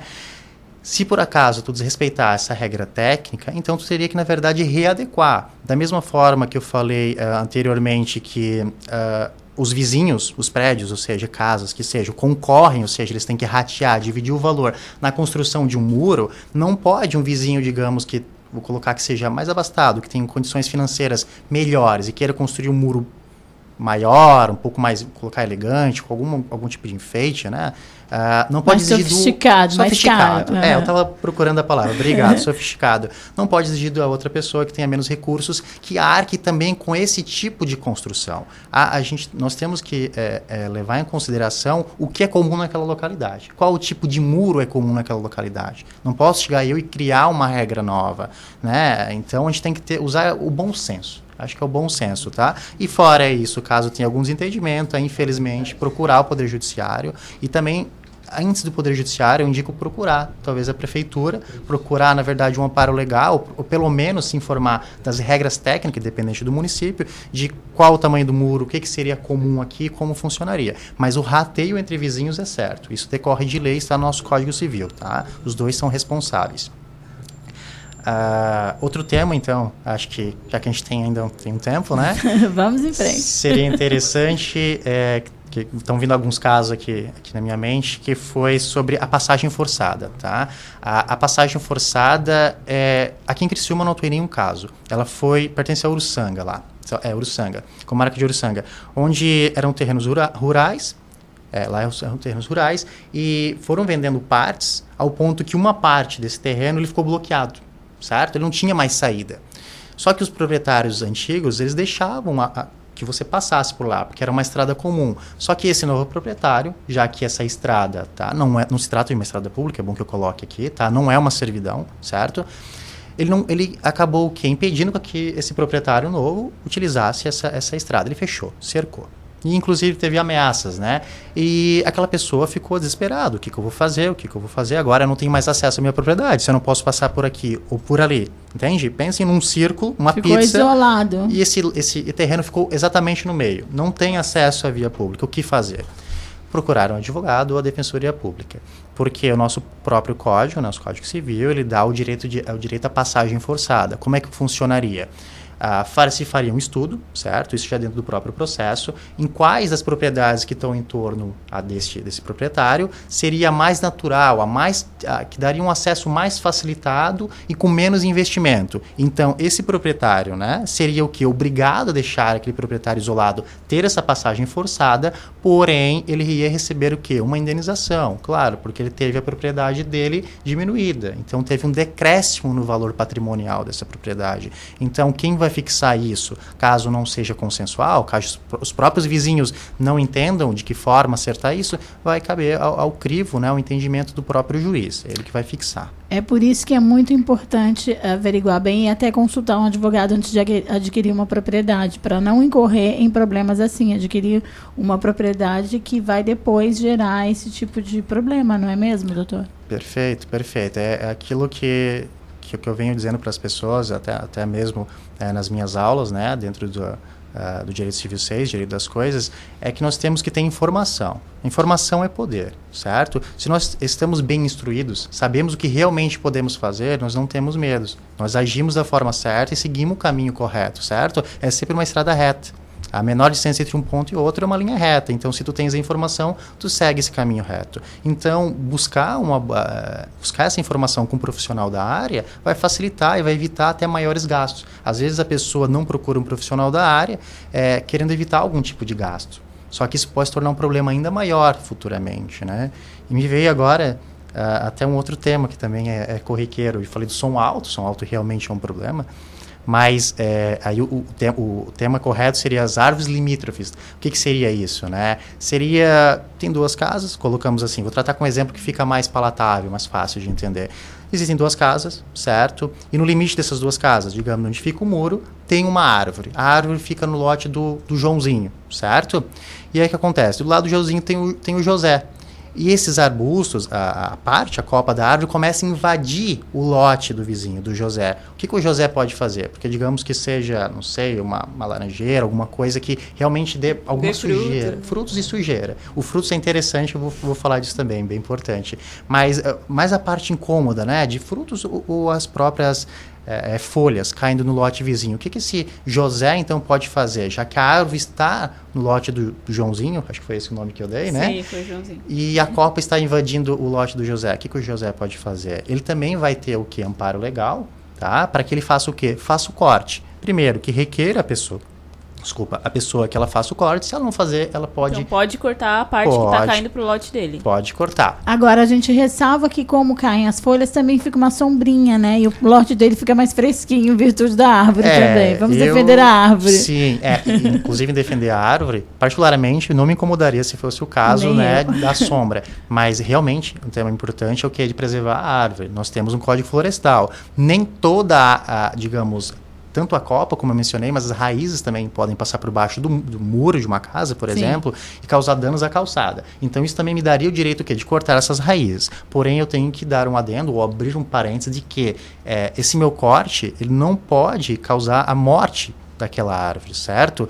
E, e, e especialmente se essa árvore tiver alguma proteção legal sei lá, digamos, vou exagerar um pouco, mas um pau-brasil. Imagina você cortando um pau-brasil, que há uma proteção legal. Então tem que, tem que se haver uma conversa para que depois haja então o ato realmente. Mas que há proteção legal, há proteção legal. E a levantou, ah, e os frutos? Realmente. Ah, mas Sabe, uh, na praia, que a gente tem um muro baixinho, acontece que ele pede cortiça, que ele pede laranja, mas ele tá com, com as laranjas pro lado do meu lote. Mas eu não vou pegar essa laranja porque é o lote vizinho. Não, vocês podem pegar à vontade. Se realmente os galhos estiverem no seu lote, na sua propriedade, e tiver um fruto, você não pode invadir o lote vizinho. Isso é proibido. Mas se essa laranja, né, nesse meu exemplo, tiver no teu lote, vocês podem apanhar porque essas laranjas, podem colher, melhor dizendo, são suas. Vocês têm proteção legal para isso. É, e porque qual é a lógica disso? Já que a árvore é do vizinho. Por acaso, se essa, essa laranja, essa manga vier a cair na minha propriedade, o vizinho, proprietário e dono dessa, dessa árvore, ele vai vir até meu lote limpar? Será que essa laranja ou manga não vai apodrecer, não vai causar sujeira, entre outros desconfortos? Então, por que eu não teria direito a esse, esse fruto, já que o vizinho deixaria cair? Gente, o negócio é incentivar os vizinhos a plantarem árvores frutíferas Olha pertinho só, do muro. Todo mundo ganha. Todo mundo ganha. Todo mundo ganha. Doutor, a gente agradece imensamente a sua participação. Os temas foram muito é, diversificados e interessantes. Conversamos aqui com o mestre em Direito, professor do curso de Direito da ESUCRE, membro da Comissão de Direitos Humanos da OAB Subseção de Criciúma, Dr. Maicon Mazuco. Muito obrigada pela sua agradeço. presença e participação. Muito obrigado, foi uma honra. Obrigada também. Agora são 3 e 10 da tarde. A gente vai fazer mais um intervalo aqui no programa Casa é Sua e volta já já. Fique à vontade, com muita informação, música e uma boa conversa. A casa é sua. A mega liquidação tá chegando, tá chegando. É no mês de fevereiro, é Criciúma te esperando. A maior liquidação já faz parte do seu verão. Mega liquidação Criciúma, de 5 a 15 de fevereiro. Mais de 400 lojas e shoppings em promoção. Vem pra Mega, aproveita, chega mais. É no mês de fevereiro, vem pra Mega, bem ligeiro. Promoção CDL e SPC. Apoio Sim de Lojas. Notícias em um minuto. O programa de imunizações do Brasil é um dos maiores do mundo. São ao todo 19 tipos diferentes de vacinas oferecidas gratuitamente para todas as faixas etárias. Para estimular a população a aplicar as vacinas, já está em vigor uma nova lei aprovada na Assembleia Legislativa. Ela torna obrigatória para alunos com até 18 anos de idade a apresentação da caderneta de vacinação no momento da matrícula escolar. A regra vale para estudantes da rede pública e privada. O documento deve estar atualizado de acordo com o calendário nacional de vacinação. A lei diz ainda que a matrícula não será negada por falta da caderneta, mas o conselho tutelar deverá ser avisado pela escola caso o comprovante das vacinas não seja apresentado até 30 dias após a matrícula. Você ouviu Notícias em um Minuto, uma produção da Assembleia Legislativa de Santa Catarina. ZYN 553, Rádio Cidade em Dia. Conteúdo conectado com a sua vida. Estamos com uma super promoção nos cinemas Arcoplex dela e Arcoplex Criciúma, onde o valor do ingresso é preço único para todos os clientes. Não tem meia entrada. Segunda, terça, quinta, sexta, sábado e domingo, você paga apenas 10 reais. Quarta promocional apenas 8 reais. Sábado maluco, último sábado do mês, você também paga somente 8 reais. Nossa! Você não pode perder. Aproveite, venha para Arcoplex Cinemas. A melhor forma de se evitar a dengue é combater os focos de acúmulo de água, locais propícios para a criação do mosquito transmissor da doença. Para isso, é importante não acumular águas em latas, pneus velhos, vasinhos de plantas, jarros de flores, garrafas, caixas d'água, tambores, lixeiras, entre outros. A prevenção é a única arma contra a doença. Faça sua parte e mantenha a cidade longe do mosquito da dengue. Uma campanha Grupo Catarinense de Rádios. Curta, comente e compartilhe a Rádio Cidade em Dia no Instagram. Arroba Rádio Cidade em Dia. As emissoras de rádio e televisão de Santa Catarina estão mais unidas do que nunca. Unidas pela clareza e objetividade do conteúdo que chega até você. Com material de qualidade no jornalismo e no entretenimento. Em época de fake news, essa é a nossa missão. O desafio é grande. Mas como não pensar grande se a nossa programação chega a milhões de pessoas? Se são os nossos comunicadores os verdadeiros e maiores influenciadores. Por isso, estamos lançando um grande movimento para promovermos mudanças no jeito que se faz comunicação, em todos os meios. Participe, mas venha pensando grande. Grande como o futuro que todos nós queremos. Grande como Santa Catarina. Pense grande. Pense rádio. Pense TV. Um movimento da Acaerte. Desperte a sua empresa para o mundo digital. Com gerenciamento de redes sociais e geração de conteúdo online, a Time Marketing Digital torna o seu negócio um case de sucesso. Através de um planejamento estratégico, você conquista novos clientes e potencializa suas vendas. Não perca mais tempo. Seja Digi, seja Time. Entre em contato 48 30 45 17 17. Fique à vontade, com muita informação, música e uma boa conversa. A casa é sua. Estamos de volta aqui no programa Casa é Sua. Agora são 3h15 da tarde. Lembrando que a gente está ao vivo pelo 89.1 FM. Você também pode nos acompanhar pelo Facebook e pelo YouTube pelas lives. E também a gente está no Spotify. Se você não sabe, é só ir lá seguir a Rádio Cidade em Dia. Lá você vai encontrar todos os programas. Às vezes quer conferir uma entrevista de novo, quer ver, é, ou conferir de novo os conteúdos, tá no carro, tá fazendo alguma atividade, é só colocar lá no Spotify Rádio Cidade em Dia.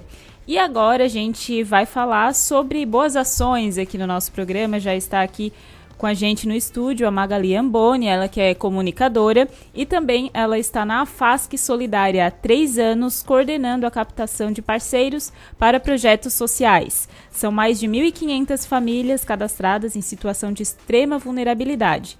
E ela vai contar para a gente agora um pouco sobre esse projeto, como é que é feito, quem pode ajudar. Boa tarde, Magali, seja bem-vinda aqui ao programa. Muito obrigada, boa tarde, meninas. Prazer estar aqui com vocês. Boa tarde a todo mundo que está nos ouvindo. Então, o projeto A Solidária é um projeto que começou com o sonho da primeira-dama, da Adriana, que gostaria muito de estar uh, estendendo um braço a mais para comuni a comunidade. Todo mundo conhece muito o trabalho da FASC, né? O trabalho com as crianças, o trabalho com os idosos, o trabalho de atividade física, mas ela percebia muito que tinha uma necessidade a mais com essas famílias de extrema vulnerabilidade. Hoje nós estamos aqui na antiga prefeitura, ao lado da Feira Livre. É, eu estou à frente do, do passar o pires, né, do pedir para a comunidade, do, do, do, pedir para os empresários a ajuda, porque nós sobrevivemos literalmente de solidariedade. Mas por trás de mim tem uma equipe gigantesca que movimenta tudo isso, uh, desde o Adriano Boaroli, que é o administrador né, da, da, da FASC, mas nós temos uma, uma equipe com assistentes sociais, com todas essas profissionais que dão o suporte para quem precisa e para quem chega. Como é que funciona? É, como vocês mesmos estavam falando, né? Hoje, infelizmente, nós temos mais, e eu digo infelizmente porque é muito ruim quando a gente tem um número tão grande de famílias que precisam de ajuda. Mais de 1.500 famílias que, que precisam de ajuda, então elas chegam até a FASC Solidária com uma necessidade. Eu queria parar para, aí para, um pouquinho. Tereza. Para um pouquinho.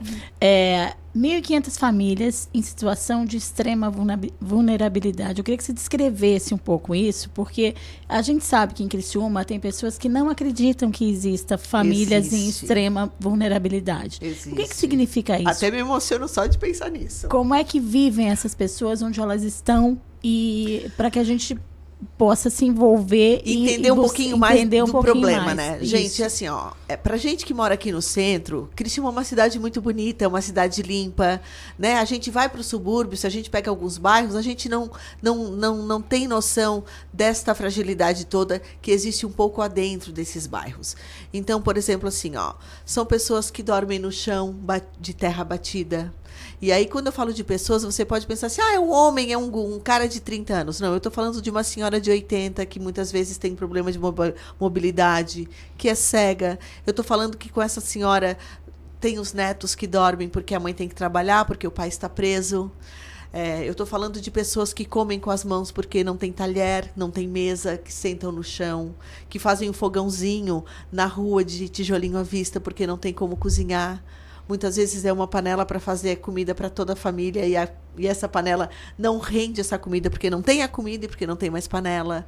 Então, assim, são situações. É fome. É, é fome. fome. É, é situação de fome, é situação de idosos que precisam muito de fraldas geriátricas e que não tem. E aí, infelizmente, a gente chega lá, não tem roupa suficiente. Então, assim, a roupa está sempre suja porque faz cocô na calça. Então, assim, são situações muito tristes. Ô, Magali, eu vou te perguntar: essas pessoas estão nessa situação porque elas elas não gostam de trabalhar? É isso? Então, eu vou te falar assim, ó, que existem os dois lados da moeda, né? Porque tem aquela pessoa que é a malandra. E a gente sabe que tem a pessoa que é o malandro. Em todos os níveis da sociedade, não é só na pobreza. não, é, não é só na pobreza. E daí sobrevive um dia daqui, pede uma esmolinha ali, ganha uma roupinha ali e vai levando a vida. Tá bem. Mas quando a gente fala dessas pessoas que a FASC Solidária abraça, é, quando a gente abraça essas famílias, gente, para vocês entenderem assim, ah, mas daí fica dando uma cesta básica e está ajudando o malandro a ficar em casa. Não. Nós temos esta equipe, que eu estava falando para as meninas antes de nós entrarmos no ar, nós temos uma, uma equipe de assistentes sociais. Elas vão em loco Porque se, quando a dona Maria chega ali dizendo assim, ó, eu estou passando fome, então tá, então nós vamos cadastrar a dona Maria, nós vamos lá ver se tudo isso é real. Quando a gente chega lá, muitas das vezes, os problemas são muito mais do que só passando a fome. Tá passando fome, tá passando frio, tá dormindo no chão úmido, porque daí a casa é de madeirinha, uma parte da casa é com papelão grosso de, de caixa de geladeira, e aí molha com a chuva, E a- aí entra a umidade. Há quem pense que não existe essa situação aqui, né? Na nossa Existe. cidade, na nossa É a região, que é vê, muito né? lá, muito lá pro Nordeste, pra fora. Ah, não, aqui não tem pobreza. Tem, tem bastante pobreza, gente, infelizmente. Então, assim, então a gente lida com esta vulnerabilidade, entendeu? A gente eh, muitas vezes lida com, a, com aquela criança que daí, assim, não consegue muitas vezes estar na escola porque tem que cuidar da avó que é doente porque a mãe tem que trabalhar. Então, assim, então nós estamos falando de tudo. Nós estamos falando da fome, nós estamos falando da educação. E aí, a FASC Solidária se envolve, e aí se envolve mais ainda porque traz essa criança, né? Vamos ver onde é que vai ser colocada, entra em contato com os órgãos que, que nos auxiliam, porque a gente é só uma, uma- um fiapo do, do processo, né? E é isso que se chama vulnerabilidade social. É isso que se chama vulnerabilidade social. Magali, e como é que é feita, eh, são feitas ações para arrecadar né, essas doações? Você falou que 100% é tudo doações, É tudo parceria. doações, como parcerias. É, quais são as ações feitas? Como é que é o trabalho? Então, gente, assim, ó, é, tudo acontece porque nós temos é, parceiros. E hoje eu estava conversando com uma pessoa e eu estava dizendo assim, ó, a gente só tem esses parceiros porque a gente mostra é, com muita transparência o que a gente faz ali na Solidária. Então, assim, a partir desse momento, não só a equipe da Rádio Cidade, qualquer um que esteja ouvindo, quer tomar um café, chega ali e diz assim, ah, eu ouvi a Magali, eu vim tomar um café para conhecer. Vocês são muito bem-vindos para entender qual é o nosso processo. E aí, por causa dessa transparência, é, nós estamos é, cada vez mais nos consolidando com a, com a, com a comunidade, com a sociedade é, de Criciúma. Então, nós temos muitas empresas que nos ajudam, é, nós temos muitas, muito comércio local que nos ajuda. Por exemplo, a Ótica Diniz nos ajuda é, quando nós temos uma emergência, a consulta médica, se precisa de um óculos. Nós temos um, o doutor Alexandro Michels, que do, a, Alexandro é uma pessoa que está ficando cega. Ele vai lá, ele olha, se for uma eh, de extrema urgência, ele consegue agilizar uma equipe médica, faz uma cirurgia gratuita para essa, pra essa pessoa. Aí você pensa assim, ah, então tá fácil, eu vou lá na FASC e consigo. Gente, não é assim. É pelo SUS essa, essa. É pelo SUS. A importância do SUS também precisa ser ressaltada nesse Precisa caso. ser ressaltada, as pessoas precisam buscar os seus direitos, fazer a carteirinha do SUS. Nem todo mundo pode pagar. Nem todo mundo pode pagar. E não é que não quer pagar. E não é que não quer pagar. Era isso que eu precisava ouvir. Né? Porque às vezes a gente ouve coisas assim, porque a gente não enxerga determinadas realidades e é muito fácil julgar, É. né? Então, quando a gente tem esse contato, como você tem diretamente, com essa escassez, com essa falta de recurso, com essa falta de atendimento, são cidadãos. Eles São não têm cidadãos, culpa de terem, têm. de estarem nessa situação. Não, muitos, a grande maioria deles não tem. E se a gente cria uma rede de, de proteção, a gente está protegendo toda a sociedade. Porque Com protegendo certeza. essas crianças, essas pessoas da vulnerabilidade, a gente está se protegendo Com também, porque a gente está certeza. reduzindo o índice de violência, a gente está criando condições, né? Com certeza. E aí, como tu estavas me perguntando, esses parceiros entram exatamente para isso, para nos ajudar. Às vezes eu ligo lá para o seu Luísio Descosco e diz assim, seu Luísio, pelo amor de Deus, eu preciso de fralda geriátrica, porque a gente está com uma situação tremenda aqui. O senhor tem alguma coisa aí no depósito? Então, assim, ele tem fraldas que vão vencer daqui três meses, que para ele não, ele não consegue botar isso mais no mercado. Ele me doa essas fraldas. Essas fraldas duram um mês numa família. Né? Mas a gente consegue sanar esse problema. Muitas vezes chegam problemas para nós, gente, que não é da nossa alçada. Aí essa equipe por trás liga para os órgãos responsáveis, agiliza, mexe os Encaminha. pauzinhos, encaminha, tá, precisa, ah, mas a senhorinha não tem como ir, não sei o que, a gente bota no carro, leva, vai lá na, na Secretaria da Saúde, vai, a gente leva para o órgão necessário. É, porque nós não estamos ali para fazer o papel dessas secretarias. Nós estamos ali para acudir essa emergência que chega, que muitas vezes a gente consegue resolver. Né? Que de repente para um departamento que é muito grande, tem com muitas outras situações, a pessoa não consegue nem chegar. São casos mais graves, são encaminhados para os órgãos maiores. Maiores. E, as, e, essas, e essas situações que são graves, mas são pequenas, que a gente consegue. São próximas. Já resolver, resolver já, já vai a, gente, a gente vai se envolvendo e vai resolvendo. E quem está em casa e quer ajudar? Eu sei que tem uma lojinha ali onde vocês têm roupas, tem é, artigos de necessidade para as pessoas que podem doar, para essas pessoas cadastradas que precisam vão ali. Isso. Como é que é esse processo? Então, assim, a gente tem essa lojinha, que é a nossa lojinha solidária, que fica ali ao lado da Feira Livre. Então, assim, chegou a dona Tereza, né? Passa, oi, dona Tereza, tal, tal, tal, é cadastrada. Não, eu preciso buscar roupa sim. Uma assistente social acompanha, essa pessoa vai entrar na lojinha. Nós temos roupas para criança, para né, adultos, homem e mulher. Quando a gente recebe doação, a gente tem uma roupa de cama. Então, ela- dentro da necessidade dela, do que ela pontua, ela escolhe as roupas que ela precisa e ela leva para casa. Levou para casa, então a dona Tereza Machado está levando X peças, veio no dia tal. Se ela voltar daqui um mês, vai apitar no sistema, tá? Mas a dona Tereza já teve aqui mês passado. O que que ela fez com essas roupas? Então tem um controle Tem também, não é assim controle. solto. Não, não é solto, tem todo Uhum. o controle. E para doar para a lojinha, como é que faz? Para doar para a lojinha, gente, essa lojinha assim, ó, tem as roupas, mas a gente recebe tudo que você não quiser mais. Não precisa estar em perfeito estado, mas ela tem que estar num bom estado. Sabe por quê? Porque o que não serve mais para você na sua casa vai ser um objeto novo na casa dessa pessoa.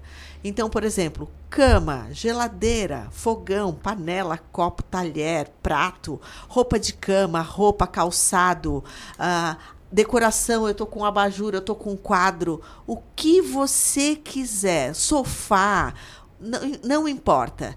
Não quero mais. Comprei no, ai, troquei o sofá da minha casa da praia. E agora, o que, que eu faço com esse? Não bota no lixo, nos chama. A gente se organiza, nós temos os dias de coleta. Então, por exemplo, chegou uma cama para nós. Chegou uma cama para nós. Quando entra a cama, a gente já vai no nosso sistema para ver como é que das pessoas cadastradas quem é a próxima da fila que precisa da Tem cama. fila de espera Tem para doação de Algumas cama? coisas tem. Quais as coisas mais eh, necessárias? Necessárias assim? colchão, a gente precisa muito, muitas vezes cama, é, objetos para bebê, a gente precisa muito como a cama, o colchãozinho, tem muita necessidade Bercinhos, disso. O bercinho, o carrinho. Então, assim, é, outro dia apareceu um casal, um, ca- um casalzinho de gêmeos, os, os dois com uma, uma, uma certa deficiência, precisavam de ajuda. Aí o que, que eu faço? Eu pego todos os meus grupos de WhatsApp, que quando eu, eu já boto SOS, a mulherada já diz lá, vem ela de novo. Eu digo, gente, preciso de carrinho de bebê. No instante, uma conseguiu aqui, outra conseguiu lá, a gente foi buscar e a família saiu dali com os dois carrinhos de bebê para essas crianças. Então, assim, não importa o que você acha que é irrelevante. Ah, ah, isso eles não vão querer. Gente, eu garanto para vocês, a gente quer. E aí nós temos os nossos dias específicos que o nosso caminhão vai.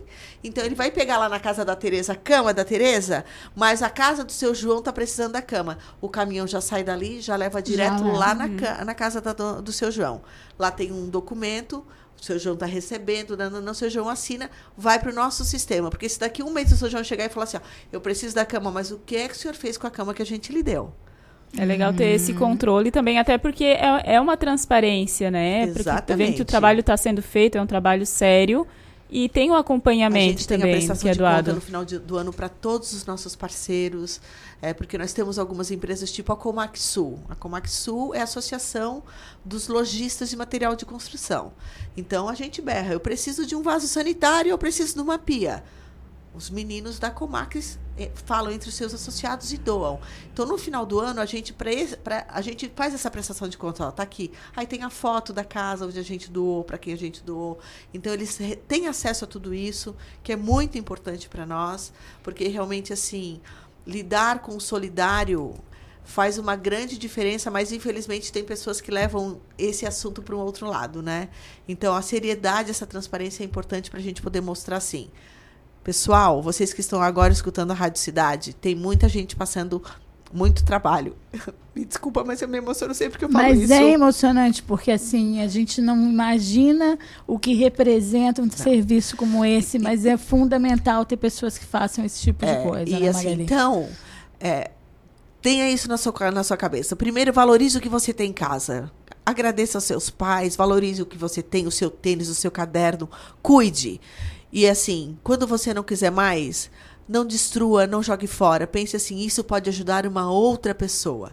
E aí você pode nos procurar que a gente ajuda. Porque no começo, gente, eu chorava Uhum. muito. Eu ficava doente. Hoje eu só faço isso, assim, eu dou essa emocionada. Dá uma e soluçadinha. Sigo, entendeu? E sigo. Magali, Mas você chega a se começo- envolver com as histórias porque acaba sabendo, né, da situação e conhecendo as pessoas mesmo. Então, assim, ó, quem se envolve muito mais são as assistentes sociais. Mas como essas famílias vira e mexe estão ali na FASC, e a minha função é muito na rua, né? Muito conversar, levar projeto, pedir e tal. Mas quando eu tô ali que chegam, Magali, aquela família nananã, que, tu- que a gente conseguiu advogada para ajudar no caso tal, tá aí. Daí eu vou lá conhecer. Então, assim, então nós temos os, os, os refugiados usam muito o nosso serviço. É, então, assim, é um serviço lindo, é um serviço que faz muita diferença. Necessário. Infelizmente, Infelizmente, necessário, necessário. E que a gente não faz sozinho. A gente faz com uma turma, com uma equipe que sou eu, a equipe da FASC e principalmente a comunidade que nos apoia. Magali, quem tem um móvel para doar, como é que faz para ligar para vocês para agendar lá, é, colocar na lista do caminhão? Tá, para. Deixa Para, eu pegar meu telefone. pega o telefone, faz favor. Vamos divulgar esse número, porque assim, ó, já me aconteceu e eu não sabia desse Pode serviço. entrar no, FASC da, na- no, no site, da FASC. E alguém me indicou e tal, e eu fiquei sabendo disso. E é, e é importante a gente divulgar, porque às vezes você tá aí com alguma coisa que não serve. E importante falar também que tem gente que vai buscar, então não precisa. Às vezes, ah, eu não tenho como levar, não tenho quem busque, não tem, Tem, gente problema. que joga tem coisa na rua, pegar. né? Não joga na rua, não liga que é a faz que vai lá recolher. Gente, a gente vai buscar, não tem problema nenhum, é só. Não vai gerar custo nenhum, né? pra Não vai pessoa. gerar custo nenhum. Não. Ó, o telefone lá é 99159 4337. Tá, repete só mais uma vez para quem quiser anotar, tiver em casa. 99159 4337. Certo. E eu pedi para você falar também sobre a escola profissionalizante para mulheres, né? Que além de ajudar doando esses itens, também tem os cursos, né? Então, é, é- essa é a nossa grande menina dos olhos, assim, porque quando a gente fala dessas, dessa, dessa família que está em vulnerabilidade, é, nós encontramos muitas mulheres que não estão no mercado de trabalho, ou porque não conseguem. Exatamente isso. Ah, mas a minha mãe é doente, eu tenho um filho excepcional, eu não consigo trabalhar. Porque a gente consegui, começou a perceber que muitas meninas jovens, mulheres jovens, chegavam ali para pedir ajuda. Tá, mas por que, que tu não está trabalhando? Tu é saudável, tu é bonita. Não, porque eu não consigo por isso, por isso, por isso. Então, é, ou essa mulher não, não está no mercado de trabalho porque ela não consegue, não está capacitada para estar, ou porque realmente a, a situação de realidade dela não permite. Ela não tem como sair de não casa. tem como sair de casa. Então, nós começamos a, a fazer um trabalho é, e desenvolvemos os nossos cursos profissionalizantes. Nós temos as nossas madrinhas, que são as mulheres do bem, que a gente berra, chama, solicita e elas se, se, se, se, se mobilizam, se ajudam e nos ajudam muitas vezes a arrecadar o dinheiro necessário para poder pagar o, o custo mínimo desses cursos, porque quando a gente abre as vagas, é, essas mulheres elas não têm custo algum. Elas estudam gratuitamente de três a quatro meses. Então nós temos curso de manicure, nós temos cursos de escovista e maquiadora. E agora nós também, no ano de 2019, nós tivemos os cursos, o curso de confeitaria com a Dene, do Sabor Olha. Brigadeiro, que é uma Olha. fofa Dene Fabris, irmã da Andressa. Irmã da Andressa, já provei o brigadeiro dela, é um dos mais melhores do mundo. que é nossa professora voluntária. Maravilhosa. Abraço para Dani Fabres. Abraço para Dani Fabres, que é a nossa professora voluntária. Então, assim, então essas mulheres vão, fazem esses cursos, é, recebem todo, chegam, tem, por exemplo, de manicure, recebem o kitzinho de alicate de unha, que depois, no final do curso, elas levam embora. Para poder ter as suas ferramentas de trabalho. Para poder ter suas ferramentas de trabalho. Hoje eu fico muito feliz de dizer que nós temos mais de 100 mulheres formadas nesse mercado. E o mais legal de tudo isso é que aí a gente fez assim, gente, ó. Olha, porque manicure é um negócio que tá sempre faltando, né? Em salão que você vai, ah, eu, que, eu tô contratando mais uma manicure. Nunca é demais, né? Nunca Sempre é vai ter demais. demanda. Sempre vai ter demanda, né? Nós estamos sempre com as nossas unhas Que aí. habilidade, é, que, que conhecimento importante para uma mulher fazer um dinheiro, né? Uma Não, renda. e aí sabe o que, que acontece, gente? Assim, ó, por exemplo, são mais de 100 mulheres no mercado de trabalho. Tá, mas daí essas meninas que não ganhavam dinheiro, que não trabalhavam, começam a ganhar o seu dinheiro. Então a gente teve, com essas turmas do ano de 2018 para 2019, uma grande parceria com o Sebrae. E a gente teve palestra sobre educação financeira com as meninas. Legal. A gente teve um bate-papo com a Dani Felício, que é coach, e ela pontuou assim, onde vocês querem estar daqui seis meses, daqui um ano, vamos fazer um planejamento. Porque daí ela chegava lá e dizia Dá assim, ó, horizontes, perspectivas, meios. Não é só fazer um curso por fazer, né? Gente, isso é, é, resgate social. isso, não é assistencialismo. Não, isso não não, é. é. Isso é uma coisa, me né, é uma coisa muito É lindo, importante. não é? lindo. Confeitaria, olha que coisa linda. Não, e assim, ó, tam- mulheres trabalhando, fazendo bolo, pão, brigadeiro em casa, vendendo. Já, algum, algumas mulheres trabalhando em salão fechado ou numa padaria fechada, mas todas se virando. Então chegava gente que dizia assim, ó, eu só tô trabalhando no meu bairro, eu tô fazendo 800 reais por mês. Meu Olha, Deus! pra quem não fazia nem Pra quem não fazia um não tinha uma renda.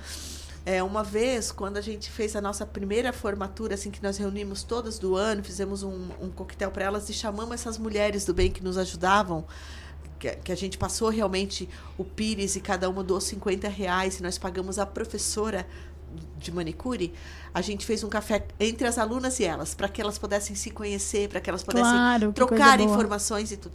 E teve uma moça que no depoimento ela quis falar, ela falou assim, ó, eu hoje eu sou separada do meu marido, eu, tá- eu cuido eu e o meu filho, e graças a esse curso eu não preciso mais apanhar para botar leite na mesa. E isso para mim Ninguém apanha porque quer, né, Magali? Não. Sabe? Existe uma situação de fragilidade que a gente E julga, olha o né? olha, É. olha a independência Olha a financeira, a liberdade, a li- libertação Muda a vida, dessa né? mulher. É, e É dessa mudança de criança, vida, né? Maquiada, bonita. Hoje eu boto leite na mesa para o meu filho. Então Olha. isso não tem preço, gente. E agora, para esse ano de 2020, nós estamos começando o ano agora, mas nós já estamos aí com várias mulheres na fila de espera para esses cursos. Já estamos agilizando tudo, porque as escolas profissionalizantes para esse ano de 2020 vão acontecer. A nossa pretensão serão três turmas formadas até final do ano, porque são cursos de quatro meses, três meses e meio. Então, se tudo der certo, nós vamos aí botar mais algumas mulheres empoderadas, independentes e donas do seu nariz no mercado de trabalho. Ai, que coisa linda, Magali. A gente te agradece imensamente, né, Manuela? Sim, com certeza. Pela presença, pela, pela, por nos informar dessas coisas que acontecem em Criciúma. Isso, e informar também, né? Quem sempre tem, né? Uma roupa ou algo que tá em casa que quer trocar. E às vezes a pessoa, ai, não tenho pra quem dar. Às Vamos repetir bota o na rede telefone? social. Eu vou repetir é o telefone. importante falar. Você tem aí alguma coisa para doar? Você liga por 9 9159 4337 e conversa com o pessoal da AFASC que eles vão combinar uma maneira de buscar a sua doação. E assim, gente, ah, eu não consegui falar, tocou e não atendeu, tava sempre preocupado. Pode me achar lá no Instagram, Magali Amboni, entra no inbox, entra em contato comigo, que é fácil, porque eu tô sempre assim, ó, o, o meu carro, gente, tem passando em tudo quanto é lugar, botando coisa dentro. Então eu tô sempre arrecadando também. Quer doar? Não tem como doar? Não se preocupa. Eu vou até tua casa, eu pego, tá tudo perfeito. Só em relação ao curso também, é o curso para mulheres, né? E como é que é feita, só pra gente repetir, a quem quiser participar, de A repente tá inscrição? acompanhando isso, a inscrição. Então, a inscrição aí tem que passar pela FASC Solidária, que fica ali ao lado da Feira Livre. Vai chegar ali, né? Vai dizer, olha... É a antiga prefeitura Antiga ali, onde tem prefeitura. o terminal de, de ônibus, de ônibus, né? exata- é. bem centro. É bem É centro. bem fácil de chegar. E chega lá e daí, olha, eu fiquei interessada, eu queria saber como é que funciona, o nome vai para a lista, né? São geralmente a gente faz turma de 20 meninas porque a gente não tem condições físicas de fazer mais, mas aí fechou a primeira turma e não conseguiu para a primeira, se acalma porque vai ter a segunda, vai ter a terceira e vai vai fazer com certeza Olha, o curso. parabéns realmente por, a por vocês, esse trabalho meninas. lindo feito por você, a toda a equipe também, as pessoas, os parceiros, né? que É, eu sou só a voz final, projeto. né? Eu sou a voz final que carrega Não, essa você, tropa você é mais, você é mais. A gente conversou aqui com a Magali Amboni, ela que coordena o projeto de captação de recursos para os projetos solidários da FASC, ela coordena o braço solidário da FASC e que trouxe essa informação e que a gente vai acompanhar durante o ano de Estão 2020. convidados para tomar um café. Ai, que bom. Sai às Iremos. 5 daqui, vamos lá tomar um iremos, café. Iremos, que coisa boa. Muito obrigada por ter vindo. Eu que agradeço, meninas. Muito obrigada, Rádio Cidade. Muito obrigada, audiência. Fica a dica, tá? Doe. Parabéns mais uma vez, obrigada, Obrigada, pela querida. participação Obrigada, aqui. Agora são 3h40 da tarde, a gente vai fazer mais um intervalo e volta já já com mais informações aqui na Casa é Sua.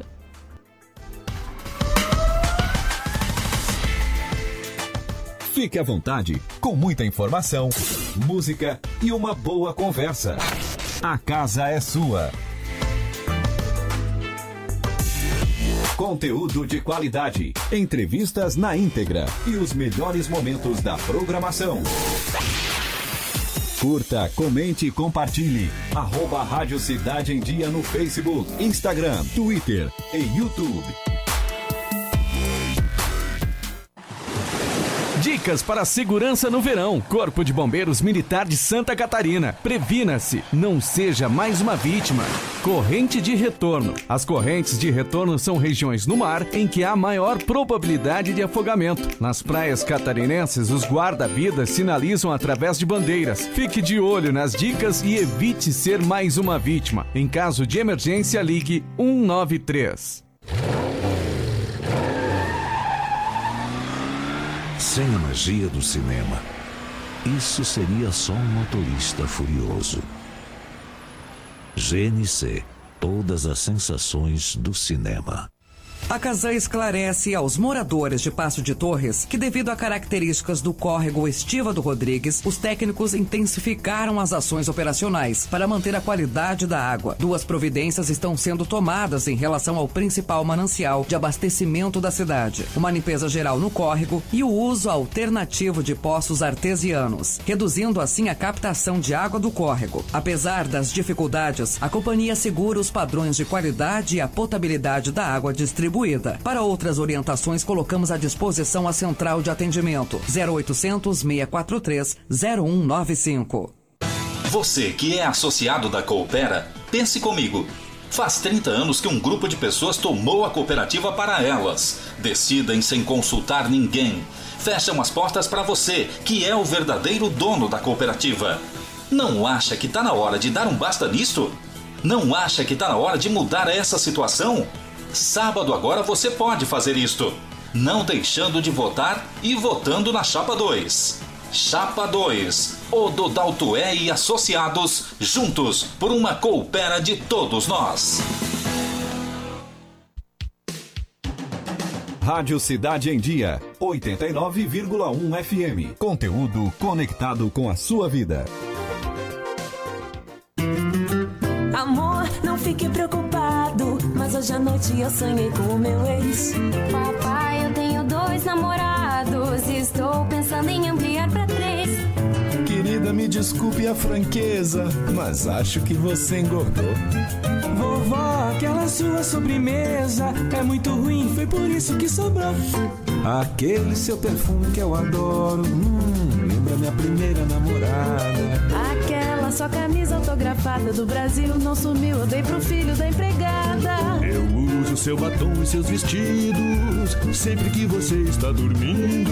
A cada dez vezes que a gente namora, em oito delas acabo fingindo. Tem muitas coisas que a sua família não precisa saber. Mas se você é doador de órgãos, isso você tem que informar. Seja um doador, avise sua família. Uma campanha da APAR. Uma campanha Grupo Catarinense de Rádios. Desperte a sua empresa para o mundo digital. Com gerenciamento de redes sociais e geração de conteúdo online, a Time Marketing Digital torna o seu negócio um case de sucesso. Através de um planejamento estratégico, você conquista novos clientes e potencializa suas vendas. Não perca mais tempo. Seja Digi, seja Time. Entre em contato 48 30 45 17 17. Oi, gente, eu sou Heitor Carvalho, estou aqui na Rádio Cidade em Dia de segunda a sexta-feira, no programa 30 Minutos. Aguardo vocês a partir das 6 horas da manhã. com um resumo de tudo o que você precisa saber para começar bem o seu dia. Então sintoniza aí no 89.1 FM e segue a gente no youtube.com barra Rádio Cidade em Dia para assistir todos os nossos conteúdos. Não esquece de acompanhar nossas redes sociais, arroba Rádio Cidade em Dia, no Instagram, Facebook e Twitter. Rádio Cidade em Dia, conteúdo de qualidade no ar e na palma da sua mão.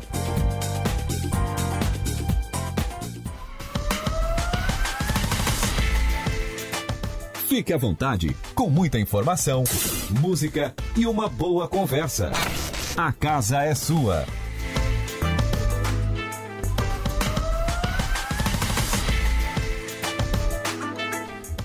Voltamos com o programa Casa é Sua, agora são 3h45 da tarde. Lembrando que a gente está ao vivo pelo 89.1 FM, mas você também pode nos acompanhar pelas lives do YouTube e Facebook da Rádio Cidade em Dia. E no Conhecendo as Profissões de hoje, a gente vai saber mais sobre esse profissional que, além da criação e aplicação de projetos de automação industrial, também é capaz de operar, construir e dar manutenção nos mais variados tipos de máquinas e equipamentos. A gente está falando sobre o engenheiro mecatrônico ou engenheira mecatrônica, né? Se, se as mulheres também quiserem ir para essa área. E para falar sobre isso, a gente recebe aqui o coordenador do curso de Engenharia Mecatrônica da SATIC, o professor João Mota Neto, e também o professor Daniel Fritzen. Boa tarde, sejam bem-vindos aqui ao programa. Boa tarde a todos, aos radiovintes. Estamos aí para contribuir um pouco com a explicação e ampliar os, os horizontes do pessoal. Então, para iniciar, para quem nunca ouviu, ou para quem já ouviu, mas não sabe muito bem, o que faz um engenheiro mecatrônico? Então, a engenharia mecatrônica é uma área multidisciplinar, que vai trabalhar com a parte da mecânica, da eletrônica, da informática e da robótica. Então, esse engenheiro, com essa formação multidisciplinar, ele vai poder resolver problemas da indústria e também criar novos produtos que atendam à necessidade da sociedade. Aí ele junta um pouco da mecânica, junta com informática, junta com robótica e cria uma solução. Podemos dar é, inúmeros exemplos. Um carro autônomo tem engenharia mecatrônica lá dentro. Porque precisa da eletrônica para o carro se, se, localizar, precisa do software para ele também saber de onde ir para onde vai chegar. Então são essas as soluções. Ele trabalha junto, por exemplo, um engenheiro mecatrônico, ele então trabalha junto com outros engenheiros, a gente pode falar é, isso ou não? A gente pode Depende. colocar da seguinte maneira: as grandes empresas elas trabalham com equipes de engenharia, cada um pensando num ponto específico. O engenheiro mecatrônico ele surge como aquele cara coringa. Ele consegue compreender as outras engenharias e saber como associar elas. Então, se a gente fosse pegar a fabricação de um carro, ele entende a mecânica do carro, mas ele também vai entender da eletrônica. Ele vai conseguir fazer o casamento dessas tecnologias. Ele tem um, um espectro mais amplo, é isso? De conhecimento? Exatamente. É, é, que hoje a gente, Tereza, boa tarde, Tereza e Manu e os ouvintes. Boa tarde. É que hoje a gente não consegue é, receber ou enxergar os novos produtos de, devido à grande demanda da tecnologia sem ter interação, por exemplo, do, de algo mecânico com algo eletrônico ou elétrico, né? Hoje tem tudo essas tecnologias, conhecimentos integrados. Então, por isso que a importância né, do engenheiro mecatrônico estar presente nesses grupos de engenharias que o coordenador Mota falou. Né? Tem esse espaço de trabalho para isso justamente. Porque os produtos novos não são puramente mecânicos ou puramente elétricos. Eles são conjuntos já, né? É um trabalho então, em equipe, né? É, a ideia que eu tinha é que era o engenheiro que construía robô. Essa é a ideia que eu é, tinha. É, muito vai além disso. Mas é muito mais que isso. É. Vamos pegar um exemplo assim do dia a dia. Algumas geladeiras, elas podem fazer o pedido direto ao supermercado, sem que o ser humano tenha que interagir. São os aparelhos inteligentes? Sim, Sim. exato. Que utilizam essa tecnologia. Essas tecnologias. O engenheiro mecatrônico vem para poder fazer essas conexões.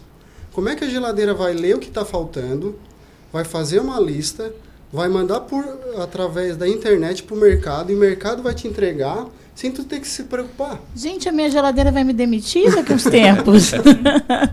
é mais ou menos. É, e aí a preocupação substitui, essa, essa inteligência substitui o ser humano ou modifica a relação do ser humano com o trabalho? Eu acredito, pelo tudo que a gente estuda e os cursos e o que a gente vê mundo afora, que a engenharia mecatrônica ela vem tirar o ser humano de serviços maçantes.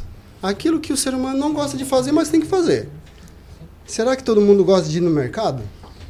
Tem pessoas que não gostam de ir. Então, ela, ela vem para tirar serviço maçante, braçal, repetitivo, mas também vai abrir um, um campo de trabalho enorme. Porque onde hoje tem um operador fazendo serviço manual, fatalmente. Não estou aqui um mensageiro do apocalipse, mas vai acontecer. É, três a quatro anos, não vai, vai ter um robô lá. Fato, vai ter um robô. Só que o cara que se preparar para isso, ele vai ganhar de três a quatro vezes mais do que aquele operador que está lá trabalhando. Então, sai um cara braçal e entra um cara com tecnologia, com informação. Tem manter... oportunidade de formação para todo mundo? Como? Tem oportunidade, onde a gente vive, na realidade que a gente vive, de formação para todo mundo que hoje está com um operador braçal, vamos dizer assim, fazendo uma, um trabalho é, que, vai, que pode ser substituído pela máquina, que vai representar é, uma, um investimento inicial, mas que a longo prazo vai se tornar até mais barato. Existe hoje uma, um programa educacional para que as pessoas que, que serão substituídas possam se inserir com maior conhecimento no mercado de trabalho? Tu sabe, é, Tereza, que essa é uma pergunta relevante e lá na SATIC a gente vem pensando nisso. Então, para quem é pai hoje está nos ouvindo, tem seu filho lá com 7 a 10 anos, a SATIC já vem pensando e estruturou no ensino curricular tradicional o que a gente chamou de tecnologias aplicadas. Então a criança começa lá no infantil e já vai entrando nesse mundo da robótica, nesse mundo maker, para quando terminar o ensino médio ele já está antenado.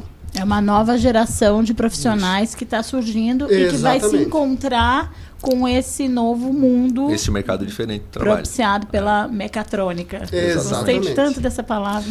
E, e aí o que acontece? Para quem está hoje com 16, 17 anos, ou ainda não terminou o ensino médio, aí tem o técnico em mecatrônica. Para já preparar ele mais profissionalmente para o mercado. E aí depois, para a área da engenharia, para quem já terminou o ensino médio, está buscando uma engenharia, pensando no futuro, pensando no futuro que eu digo assim, não é daqui a 30 anos, mas daqui a 5 anos. Sim. Aí tem a engenharia mecatrônica, para qualificar esse pessoal. Por quê? É, hoje a gente fala de carro elétrico, carro autônomo. Daqui a 3, 4 anos vai ser realidade. A gente tem que pensar, quem é o cara que vai dar manutenção nisso? Tem shoppings na região que tu chega lá com o teu carro elétrico e tu pluga na tomada. Uhum. Tá, mas não vou ter mais um motor lá dentro a combustão que usa gasolina. Vou ter um motor elétrico. Vou ter uma eletrônica. Vou ter sensores. Vou ter informática lá dentro. Quem é o cara que hoje está preparado para mexer com isso? Com essa integração de tecnologias? Porque eu me lembro, meu avô tinha um Fusca, levantava lá o capô, tinha um carburador. Hoje eu levanto o capô do meu carro, tem injeção eletrônica. Talvez o próximo carro nem dirija vai ser autônomo, simplesmente vou botar do ponto A para o B. Mas quando é problema? Que esse tipo de coisa também, em Os um momento, dá para... não vão conseguir resolver também. O engenheiro mecatrônico, então, vai também estar tá habilitado para fazer esse tipo de manutenção. A gente está qualificando hoje os nossos alunos para estar tá preparado para esse futuro e para alguma, algumas tecnologias que ainda vão surgir.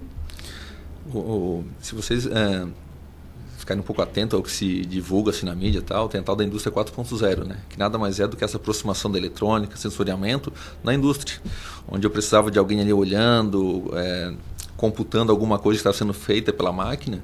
Agora com essa automatização mais é, amplificada, digamos, com um pouco de inteligência artificial, enfim, tudo a partir da minha sala, como se fosse aqui, eu consigo receber no meu celular. Então, todo esse aparato tecnológico que a gente está colocando nas máquinas, por exemplo, que dá essa indústria 4.0, que manda os dados para a nuvem e aí é compilado e chega a informação uh, filtrada para o gestor, para o supervisor, precisa do engenheiro mecatrônico lá na máquina para resolvendo esses problemas. Então, são novos campos de trabalho que estão aparecendo. E hoje a só tem um portfólio bem rico nessa parte de de capacitação né, do, dos alunos, seja a idade que for, né, com, com mais rapidez na formação ou com um pouco mais de calma, como foi o, o caso que o Mota comentou a respeito do, do, ensino infantil já. Né. Uma coisa que eu, coincidentemente, né, é, quando a entrevista, estou lendo um livro chamado Obrigado pelo Atraso, e ele do Thomas Friedman dos Estados Unidos, e ele fala o seguinte, que antigamente a curva de aprendizagem é, humana com a tecnologia elas eram paralelas. Às vezes, criar um, um, uma tecnologia nova, tipo no século XVIII, XVII, três, quatro gerações após essa, esse, essa nova tecnologia uh, aparecer, as famílias conseguiam assimilar isso. E foi caindo isso. Hoje, a tecnologia uh, é apresentada e, de repente, eu com 4, 5 anos eu ainda não consegui assimilar bem essa tecnologia e ela já tornou-se obsoleta. Então essa curva de tecnologia hoje, ela ultrapassou a curva que nós temos, nós humanos temos de se adaptar à tecnologia exposta a nós. Então, a gente já está atrás da tecnologia, então ela está muito acima da, da, nossa realidade. Então o que, que eu preciso fazer para acompanhar isso? Me capacitar constantemente, ficar ligado nessas alterações que estão aparecendo. O mundo muda todo dia, né? Exatamente. E a tecnologia está puxando essa mudança muito rápido. Né? Aí o que acontece, né, Manu? Ah, no Fórum Mundial de Davos, pessoal fez um levantamento. 50% dos empregos formais, operacionais, nos próximos 5 a 10 anos vão sumir. Parece uma coisa é, trágica, mas pelo contrário, se vai sumir esse tipo de serviço braçal, repetitivo, vai surgir uma gama enorme. Mas aí vem a pergunta: tu sabe de robótica? Tu sabe de eletrônica? Tu sabe fazer essas tecnologias conversar? Programação. Programação? É. Ah, não sei. Então é o momento agora de, do despertar, de se preparar. Porque a Boeing fez o primeiro voo de decolagem sem piloto. Mas para fazer isso, quanto sensor a mais, quanta eletrônica, quanto software a mais está lá embarcado? Quanta engenharia trabalhou antes mais disso, profissionais né? envolvidos é, para não ter um piloto, digamos ali. Para não ter, digamos, a falha humana. É e ter a garantia que ele decole né, e, e aterrize, aterrize novamente. Que são os dois pontos críticos é. do voo. Porque depois que ele levantou o voo ou aterrizou, tá tranquilo. Voo de cruzeiro, uhum. tranquilo. Agora, o decolar e o aterrizar é onde o bicho pega. E aqui na região, como é que vocês veem o mercado de trabalho para essa área? Então, aqui na região, os nossos alunos eles estão inseridos na, principalmente nas empresas de automação que são empresas que atendem o país, como a Bung Alimentos, grandes multinacionais. Então, hoje eles estão preenchendo esse espaço na empresa de automação da região e também no setor metal mecânico. Por quê? Porque o setor metal mecânico não pode só simplesmente entregar algo mecânico. Tem que ter uma eletrônica junto, tem que estar pensando nisso. Porque o cliente dele quer uma solução pronta. Ele não quer é, comprar algo mecânico depois chamar outra empresa para pensar automação. Eu quero a solução. Então, nosso aluno está entrando nessa vibe. Uhum. É uma pergunta minha, não pode ser até ignorante, né? Mas assim, que não tem grande conhecimento na área, mas por exemplo, a gente até conversava antes, o engenheiro mecatrônico, ele pensa soluções para determinados problemas. Tem empresas que, no caso, contratam esses profissionais e apresentam, por exemplo, uma situação e pedem realmente no, como se fosse uma pessoa leiga mesmo. Ah, o que, que a gente poderia fazer em relação a isso? Tem essas. Não, não sei se eu consegui me expressar então, direito, mas para resolver um problema que seria. Pontual. Pontual, mas assim, é simples, mas precisa da, de uma tecnologia para que aquilo ali funcione. Vamos pegar um exemplo assim, ó, que a gente participou do Startup Weekend. Hoje todo, a população sabe, passa o cara da Kazan fazendo a leitura do seu consumo de água. É um problema simples. Como automatizar esse processo? Pode ser uma consultoria que a empresa solicita assim, eu tenho esse problema. Aí tu vai dizer assim, pela minha bagagem é simples. Algo do dia a dia, Algo normal. do dia a dia. Como transformar o medidor é, da Kazan sem, sem ter que o cara ir lá medir? Como já vim direto para o sistema da Kazan? Para nós que estudamos a engenharia mecatrônica é simples. Mas para quem vê o dia a dia daquilo ali, diz assim, pô, como é que eu vou ler isso aqui uhum. sem passar o operador, vai jogar para o sistema da Kazan, que vai gerar fatura que eu vou receber pelo smartphone. Então, para nós é algo simples gerar uma solução para isso. Mas para quem é leigo vai dizer assim, putz, é... Sobre essa pergunta aí da, da Manu, é importante dizer que a gente recebe às vezes, né, às vezes não recebe, na verdade, é, essas demandas da indústria e a gente, quando tem um tempo apropriado, a gente trabalha durante o semestre com os alunos. É, eu trabalho com desenho mecânico lá na, na, no curso de engenharia mecatrônica. Então, é, seria mais simples para mim explicar as ferramentas do software em si. Não tem como se desenha. Mas por que desenhar dessa forma? Ou para que, que eu vou usar isso? Então, quando a gente pega esses problemas da indústria, inclusive nós professores, a gente sai da, da nossa zona de conforto também, né? E começa a, a, resolver o problema junto com os alunos. Aí, inevitavelmente, fica melhor para eles, porque estão enxergando que eles estão aprendendo, isso é, é natural, não tem, é intrínseco. E, e, eles conseguem ver importância, valor naquilo que eles estão aprendendo, né? No, no que eles estão é, passando ali, né? Como o Mota falou, a maior parte deles trabalham é, durante o dia e vão à noite para estudar. E às vezes torna-se cansativo, né? Mas quando ele pega uma aula assim que ele não, estou realmente resolvendo o problema e assim que eu sair daqui eu não vou ter medo de resolver esse problema que eu já vi durante os meu, meus anos de faculdade, fica mais fácil para mim. Então a gente consegue fazer isso na faculdade também, nossos cursos. E que tipo de estudante é, pode ou deve ou tem o perfil, porque a gente sabe que é um tipo de conhecimento muito atual, é, quase que futurístico de, de alguma forma, muito presente, mas que tem muito para crescer, né? Porque é um conhecimento que ele vai precisar aperfeiçoar ainda por muito tempo, porque vai chegar em, em lugares muito rápido. É, que, que que tipo de aluno, que tipo de profissional deve procurar? Eu, eu, eu aprendi a palavra mecatrônica com um menino de 14 anos. Perguntei para ele, o que, é que tu vai estudar? Ele, estou pensando em fazer engenharia mecatrônica. Eu disse, meu Deus. Então, é, é a, a, nova geração já está mais por dentro disso do que nós. Sim, sim. Né? Então, o que, que o estudante que tem esse interesse, o que, que ele deve é, buscar para chegar nesse curso? Eu vejo assim, Tereza, é, é o perfil de que gosta de tecnologia. Então, é aquele perfil que a mãe vem em casa, desmonta um equipamento, às vezes remonta e não funciona, funciona diferente. É aquela criança, aquele adolescente curioso. Diz o seguinte, ah, esse notebook é feito do quê? Como é que funciona o celular? Que ele começa a se questionar a respeito da tecnologia ao entorno dele. Como funciona a Como tecnologia. Como funcionam as coisas. E até diria assim, Tereza, ó, é... e como é um curso multidisciplinar, talvez o cara goste muito de mecânica. Ele vai encontrar lá também. Isso. Só que ele vai encontrar a mecânica e vai dizer o seguinte, ó, oh, não sou muito cara da programação, mas eu entendo a mecânica, entendo o software, eu posso integrar os dois. Ou sou mais da eletrônica, mais da automação, e ele pode ser aquele cara coringa. Então a gente tem temos é, alunas, alunos, e a gente observa esse perfil. Eles colocam assim, ó, oh, Mota, meu negócio é software, mas eu estou muito contente porque eu faço software e tem eletrônica, não é muito a minha praia. Mas eu estou fazendo interação com isso. E para isso gera, a gente observa no aluno uma realização aí. Que ele é assim, me achei. E não tem aquela preocupação assim, ah, vim para a área da X, mas é só X. Não, se tu é um cara muito bom de robótica, que bom. Tu vai poder interagir com a mecânica. Mas o teu perfil profissional central é robótica.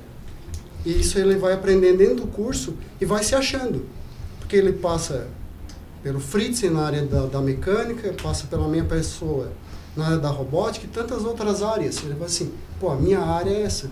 Então ele tem que ser curioso. Tem que ser uma curioso. Curioso e pensar um pouco fora da caixa, do padrão. Pode, pode mudar, então. Não precisa sim, necessariamente sim, sim. ser tudo da mesma, feito da mesma maneira sempre. Não, não, não. Tanto que a gente incentiva o aluno assim. Hoje nós temos lá a equipe de robótica que foi, vai para as competições. Justamente a gente monta o perfil da, da equipe gente com mais aptidão para mecânica, para eletrônica, para programação, para programação, para que para que a gente conclua um time. E a gente vê assim, ó, quando o cara está na função certa, o olho brilha. E para a gente que é professor, não tem preço que pague isso. Vocês já conseguem notar o perfil do, do aluno ali? já. né? Sim, sim, sim, sim. Tem E aqueles aí- que se destacam mais, né? E conforme Tem mais Manu, sede, né? Uhum. E é vai- bom ver isso. Vai aparecendo os estágios, cara, isso aqui é pra ti, vai. E assim, professor, tu acha que é pra mim? Vai porque é a tua praia. E quanto tu, o aluno passa por esse processo de aprendizagem, com projetos, pelas equipes de robótica e tantas outras, ele vai seguro. Porque a mecatrônica é algo novo, né? Só para aproveitar aqui a, a sua pergunta, né, que eu posso ter respostas diferentes, às vezes soluções diferentes, né? A gente trabalha com uma aprendizagem baseada em problema na SAT, metodologias ativas de forma ge- geral, né? E, e às vezes a, as provas que eu aplico, os alunos me dão soluções diferentes, mas geometricamente, estruturalmente, enfim, mas de forma alguma eu estou invalidando elas. Se eles conseguem atender as métricas, as, eh, os requisitos que eu impus por questões estruturais do problema, enfim, não tem problema nenhum. Não tem? Então não estou engessando uma resposta.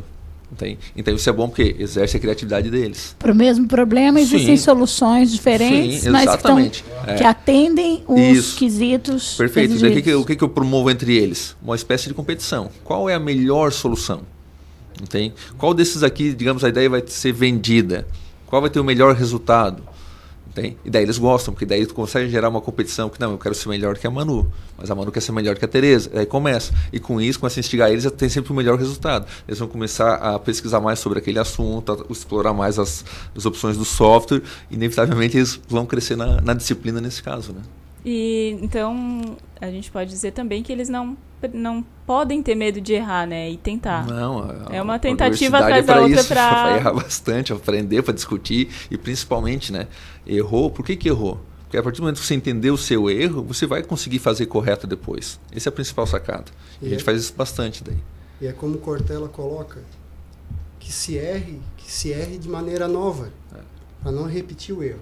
E aí o aluno vai aprendendo, ele cria uma segurança. Eu posso errar? Posso. Uhum. Mas erra de maneira nova, erra diferente. Porque o fato de errar, ele também está aprendendo. Está chegando a uma conclusão que aquela não é a melhor rota. O erro é parte do acerto, né? Sim, Você exatamente. precisa errar para depois acertar, Assimilando vezes. ele. Lâmpada, né? A lâmpada que a gente conhece. Thomas Edison fez mil testes. Tem várias maneiras que ele responde. Ele descobriu 999 maneiras de fazer diferente. Uma deu certo. Tivesse desistido, Insistiu, buscou, achou o caminho. Olha que papo bacana, né? E o que vocês dizem, né, para quem de repente se interessou, sempre de certa forma já gostou dessa parte de inovação, da tecnologia, alguém que está pensando de repente em ir para essa área da engenharia Venham mecatrônica? para aqui os nossos laboratórios, os trabalhos dos alunos que estão feitos lá, conversar conosco, para ver a estrutura que temos lá também, como é feito, não tem? Tenho certeza que vão ficar eh, Bem fascinados. Ai, Exatamente. que coisa boa. É, e aí o que a gente pode deixar, Manu, é assim, ó. A Albert Einstein já tinha essa frase. Fazer a mesma coisa, esperar resultados diferentes é insano. Então quem está pensando no futuro e está pensando, ah, vou fazer algo clássico, esperando uma resposta diferente do que já está acontecendo hoje, é quase insanidade. Porque está mudando com uma velocidade espantosa. O futuro já bateu a nossa Já porta bateu. e a gente Já tem que estamos no estar futuro. pronto para receber. É, Estamos isso no aí. futuro, é isso aí. A gente agradece a participação de vocês aqui. A gente conversou com o coordenador do curso de Engenharia Mecatrônica da SATIC, o professor João Mota Neto, e também o professor Daniel Fritzen. Mais uma vez, muito obrigada pela participação aqui. Tenho certeza que quem acompanhou, até a gente, né, conseguiu entender melhor sobre essa Aos profissão. pouquinhos, que só, a gente só vai. ouvia, né, só ouvia falar, não sabia efetivamente com o que trabalha e está no nosso dia a dia e é o futuro. Isso aí. É, A gente agradece o espaço para estar contribuindo com a sociedade, com ampliando os horizontes, né? E a gente está lá à disposição de quem quiser nos vi- visitar. Certo. Isso aí. Que ótimo, obrigado. Obrigado Agora também. são 4 e 8, a gente vai fazer mais um rápido intervalo aqui e volta já já.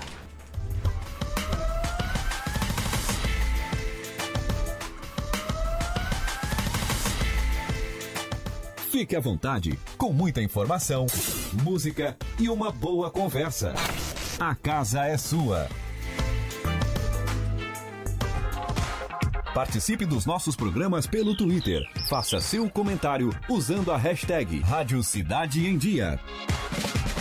Estamos com uma super promoção nos cinemas Arcoplex dela e Arcoplex Criciúma, onde o valor do ingresso é preço único para todos os clientes. Não tem meia entrada. Segunda, terça, quinta, sexta, sábado e domingo, você paga apenas 10 reais. Quarta promocional apenas 8 reais. Sábado maluco, último sábado do mês, você também paga somente 8 reais. Nossa! Você não pode perder. Aproveite! Venha para Arcoplex Cinemas. A melhor forma de se evitar a dengue é combater os focos de acúmulo de água, locais propícios para a criação do mosquito transmissor da doença. Para isso, é importante não acumular águas em latas, pneus velhos, vasinhos de plantas, jarros de flores, garrafas, caixas d'água, tambores, lixeiras, entre outros. A prevenção é a única arma contra a doença. Faça sua parte e mantenha a cidade longe do mosquito da dengue. Uma campanha Grupo Catarinense de Rádios. ZYN 553, Rádio Cidade em Dia. Conteúdo conectado com a sua vida. Desperte a sua empresa para o mundo digital. Com gerenciamento de redes sociais e geração de conteúdo online, a Time Marketing Digital torna o seu negócio um case de sucesso. Através de um planejamento estratégico, você conquista novos clientes e potencializa suas vendas. Não perca mais tempo. Seja Digi, seja Time. Entre em contato 48 30 45 17 17. Olá, eu sou o Fabrício Júnior e estou aqui na Rádio Cidade em Dia de segunda a sexta-feira no programa Redação Cidade. Aguardo vocês a partir das 17 horas com tudo que foi notícia na região, no Brasil e no mundo, além de comentários sobre economia, política e esporte. Então sintoniza aí no 89,1 FM e segue a gente no youtube.com barra Cidade em Dia para assistir todos os nossos conteúdos. Não esquece de acompanhar nossas redes sociais, arroba Rádio Cidade em Dia no Instagram, Facebook e Twitter. Rádio Cidade em Dia, conteúdo de qualidade no ar e na palma da sua mão.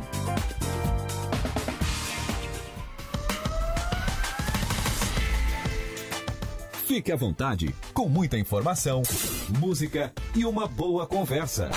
A casa é sua. Estamos de volta aqui com o programa Casa é Sua. Agora são 4 e 11 da tarde. Chegou a hora de a gente saber quais são as dicas que o Luiz Fernando Velho traz pra gente no Dica de Cultura. Dica de cultura. O que, quando e onde aproveitar a cena cultural da cidade. Já está aqui com a gente Luiz Fernando Velho. Boa tarde, Luiz, tudo bem? Boa tarde, Manu. Boa tarde, Tereza. Boa tarde aos ouvintes. O que, que tu traz hoje Então, hoje, eu- hoje é quinta-feira, né? Dia de lançamento. Então, vamos falar do lançamento que estava um dos mais esperados hoje no, né, do mundo da do DC Comic, né? Que é o, o filme da Arlequina, né? Que é a, interpretado pela maravilhosa Margot Robbie, né? Que é o Aves de Rapina, Arlequina e a sua emancipação fantabulosa, né? Tipo, ele ele também ele tava sendo muito esperado, né? Ela a Arlequina apareceu pela primeira vez no Esquadrão Suicida em 2016, né? E foi muito bem, diga-se de passagem.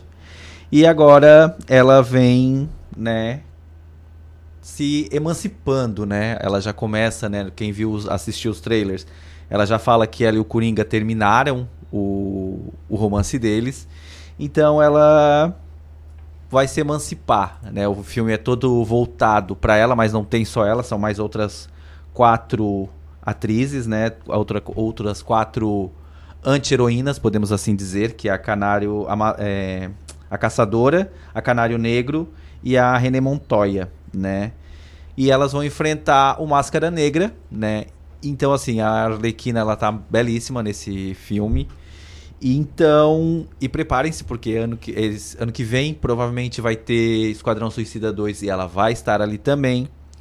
E há boatos do Sereia de Gotham, mas eu não sei se vai rolar porque eu li em alguns sites que foi cancelado devido ao Aves de Rapina. Então, assim, eu vi alguns comentários de pessoas que já assistiram o filme, né, em alguns lugares que já saiu. As críticas são muito boas, né? Então, hoje já está, está aqui no nosso cinema, nos cinemas aqui da de Criciúma. Aves de Rapina. Então, assim, vale muito a pena, gente. Assim, ela, a trama é bem feita, né? O filme tá muito bacana, então ela se, ela se jogou mesmo nesse papel, assim, sabe? Então assistam, né? Eu quero ver se esse final de semana eu vou assistir. E aí, terça-feira, eu volto aí para falar. E falando em Arlequina e falando em Margot Robbie, vamos falar também do Oscar, né? Ela tá concorrendo ao Oscar de melhor atriz no papel coadjuvante do filme Escândalo, né? Mas eu vim falar que eu, né, dessa a 92 segunda edição que acontece nesse domingo, né, vai ser lá no Teatro Dolby em Los Angeles. E esse ano mais uma vez não vai ter um apresentador, né? Vão ser vão ter vários apresentadores durante toda a premiação. E esse ano a gente tem três grandes fortes concorrentes no filme, né? Nós temos de melhor, né, temos 11 indicações para o filme do Coringa, entre eles de melhor filme. Tem o Era Uma Vez Hollywood, o Irlandês e 1917. Esses últimos três com 10 indicações. Então, assim, é, de melhor filme, além do, do filme do Coringa e do Era Uma Vez em 1917, também tem o Parasita, né? Que também está indicado como melhor filme na categoria estrangeiro, melhor filme estrangeiro. Tem Jojo Hobbit, tem Adoráveis Mulheres, tem Ford Ferrari também. Melhor ator tem o Joaquim Fênix como Coringa, Antônio Bandeiras no filme Dor e Glória, Leonardo DiCaprio do Era Uma Vez Hollywood, Adam Drive do Histórias de um Casamento e Jonathan Price de Dois Papas, né, que a gente já conversou aqui. Tem os de melhores atrizes, a mais cotada é a Renée Zellweger, que está interpretando a Jude, do filme Jude, Muito Além do Arco-Íris. Né? Quem assistiu o Mágico de Oz ela é que canta música, então, muito além do arco-íris, bem legal, tá? E ela tá concorrendo com a Scarlett Johansson de Uma História de Casamentos. Ainda tem a Saoirse Ronan, do Adoráveis Mulheres, Charlize Theron, do filme Escândalo, que a Margot tá concorrendo a atriz coadjuvante, e a Charlize está concorrendo ao filme de... A, ao troféu de melhor atriz. Esse filme Escândalo eu tô querendo muito assistir, porque é sobre um escândalo que teve lá nos Estados Unidos, que uma repórter denunciou um diretor de uma, de uma rede de televisão por assédio. Então é bem bem, é bem pesado assim. Melhor documentário, a gente tem um brasileiro ali concorrendo por fora, que é Democracia em Vertigem, que está tendo muita, os, muita polêmica nas redes quase sociais. não está torcendo para que né? ganhe, Eu né? estou torcendo porque eu acho que merece, tá? Grande repercussão mundial, inclusive, é, internacional. Mundial, então assim, quem ainda não assistiu, assista tá? Mas vale muito a pena. Então, gente, é isso. Assim, ó, o prêmio acontece, o, a premiação acontece nesse domingo.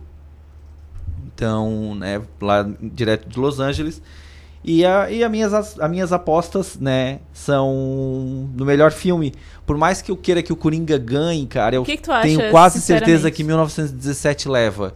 Eu vi domingo, é, nesse domingo passou a, uma matéria do Fantástico sobre o filme. Então, assim, ele é um filme todo feito sem cortes, tá? Seis minutos de cena sem cortes, assim, é coisa rara de acontecer no cinema.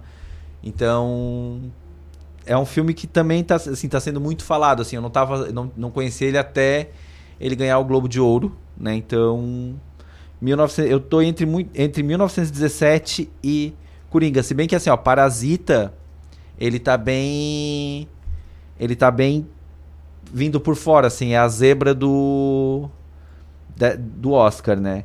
De melhor ator, é quase certo que seja o Joaquim Fênix, tá? E daí, como de melhor atriz, como eu falei para vocês, é quase certo que seja a Renée Zellweger, assim, porque ela tá muito bem nesse papel, assim. Eu vi várias críticas, depois que eu vi o... É, que falaram dela, que ela era uma forte concorrente, eu fui atrás para ver, né? E vi belas críticas, todo mundo falando muito bem dela. E ali, do melhor documentário, né, como eu já falei, o meu voto é no Democracia em Vertigem, tá? Então, eu acho que Parasita leva no filme de melhor filme da língua, em língua estrangeira. Eu, melhor filme ali, o principal eu acho que ele não leva, fica entre, acho, o Coringa e 1917, mas eu acho que Parasita leva como melhor filme de língua estrangeira porque ele ganhou alguns outros prêmios nessa categoria, né? Os uhum. outros prêmios que antecedem o Oscar e fazem o Oscar, Então é né? mais o- pro- é mais que é provável o que termômetro leve. pro Oscar, né? Então, é isso aí, vamos ver aí, tá aí, né? Depois a gente vai pedir pra te vir aqui Vamos, comentar né? tudo o que aconteceu no Oscar. Terça-feira eu venho falar novamente sobre Arlequina, né? O filme da Arlequina. E venho comentar, ver o que, que eu achei ali. Não que a minha opinião seja, ah, mas é, né? Vamos aí.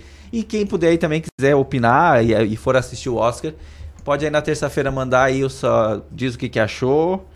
E E- se alguém for assistir o filme também da Arlequina, digam o que vocês acharam. E hein? como é que você acompanha a cerimônia? Então, nós estávamos conversando aqui, né? Como eu não tenho TV paga, eu vou acompanhar pelo Twitter, que é bem bacana também. Ah, em Super tempo indico. real, os Gente, comentários. É, em tempo real. Às vezes É é, gostar, muito né? mais legal. Eu o gosto Twitter muito é muito Twitter. bacana, É. então assim, mas assim, na internet tem, então eu vou estar acompanhando ali porque vale muito a pena, é muito bacana, eu gosto, eu acho é uma pena não ter um apresentador próprio, Não né? vai mas ter, né? não, infelizmente não. Já é o segundo ano consecutivo que não tem, né? Eles estão fazendo assim, então vai ter vários a, a Gal Gadot já la- largou na, na internet a lista dos apresentadores. Teve um outro apresentador americano também que largou, só que daí a gente não sabe se são fakes ou se são reais nessas listas. Então, vamos esperar para ver domingo, né? Aqui a gente vai assistir, vamos ver o que que vai dar. Vai ser uma segunda que eu vou chegar aqui meio com o olho inchado. Porque, né? Vai querer aqui que o vai passar de madrugada. E vou. vou tô Não vai dormir. Tô Luiz torcendo não muito pro dormir. Coringa, mas assim, admito que ele tem um forte candidato no 1917. Certo, então na terça-feira a gente Terça-feira volta estaremos comentando. aqui, tá bom? Obrigado, Até Luiz. Até mais. Tchau, tchau. Tchau, tchau. Tchau, Luiz. Obrigado.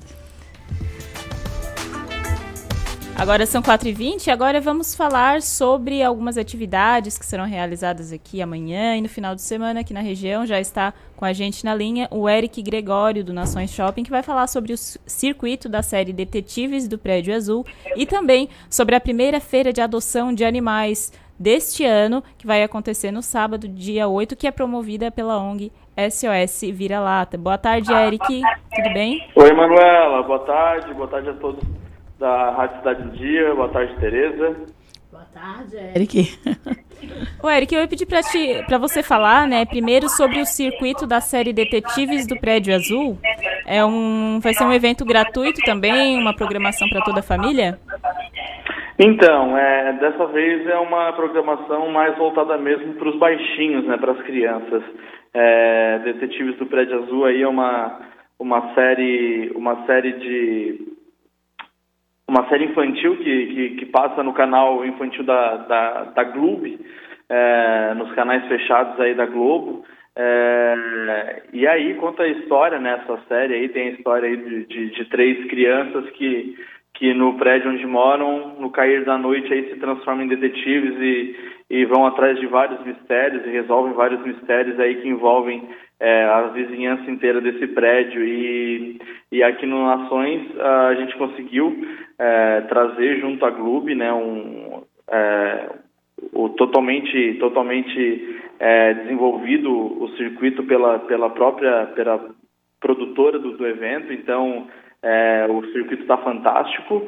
É, a criançada que, que, que vier aí no shopping né os pais trazem as crianças fazem um cadastro tudo gratuito e as crianças aí vão entrar num circuito de brincadeiras onde elas vão realmente se transformar em detetives né? Tem vão receber binóculos vão receber é, lupas as capas do, do, dos personagens, ah, os chapéus, eh, enfim, vão ficar bem caracterizados eh, e vão poder aí se transformar em, em verdadeiros detetives e desvendar vários mistérios dentro desse circuito que tem eh, são seis são seis etapas, então a criança entra no circuito e fica em torno de 15 a 20 minutos é, brincando e desvendando esses mistérios. Então, é algo bem lúdico, bem, bem legal para a criançada aí que é, que está em finaleira de férias, mas, obviamente, é, fica- o evento vai ficar até dia 1 de março. É, poder vir aí em horário noturno ou, ou mesmo durante os finais de semana é, para aproveitar esse evento que, que é fantástico. A gente uma como É,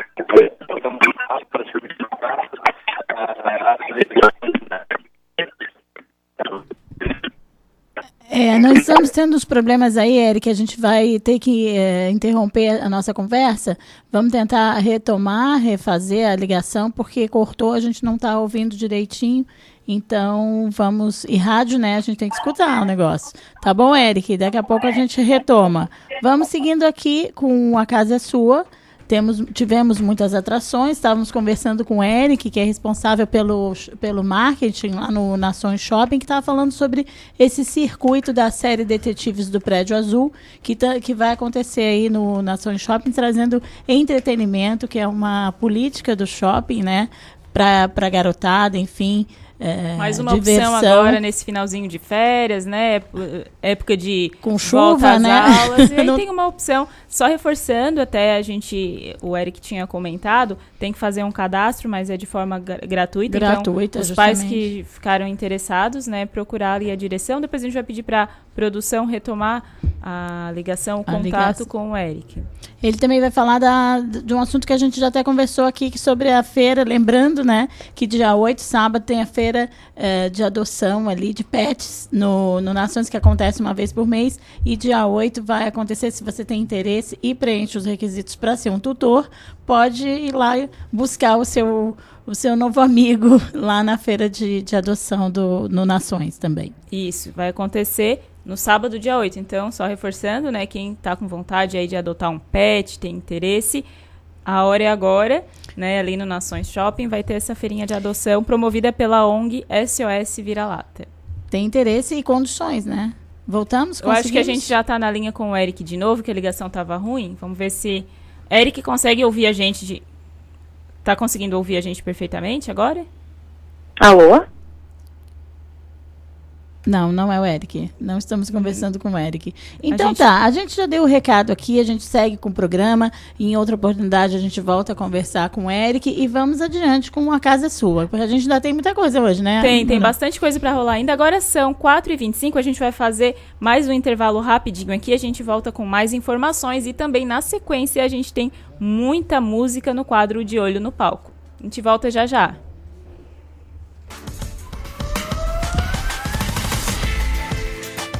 Fique à vontade, com muita informação, música e uma boa conversa. A casa é sua. Assista ao vivo a programação da Rádio Cidade em Dia no YouTube. youtube.com barra Rádio Cidade em Dia.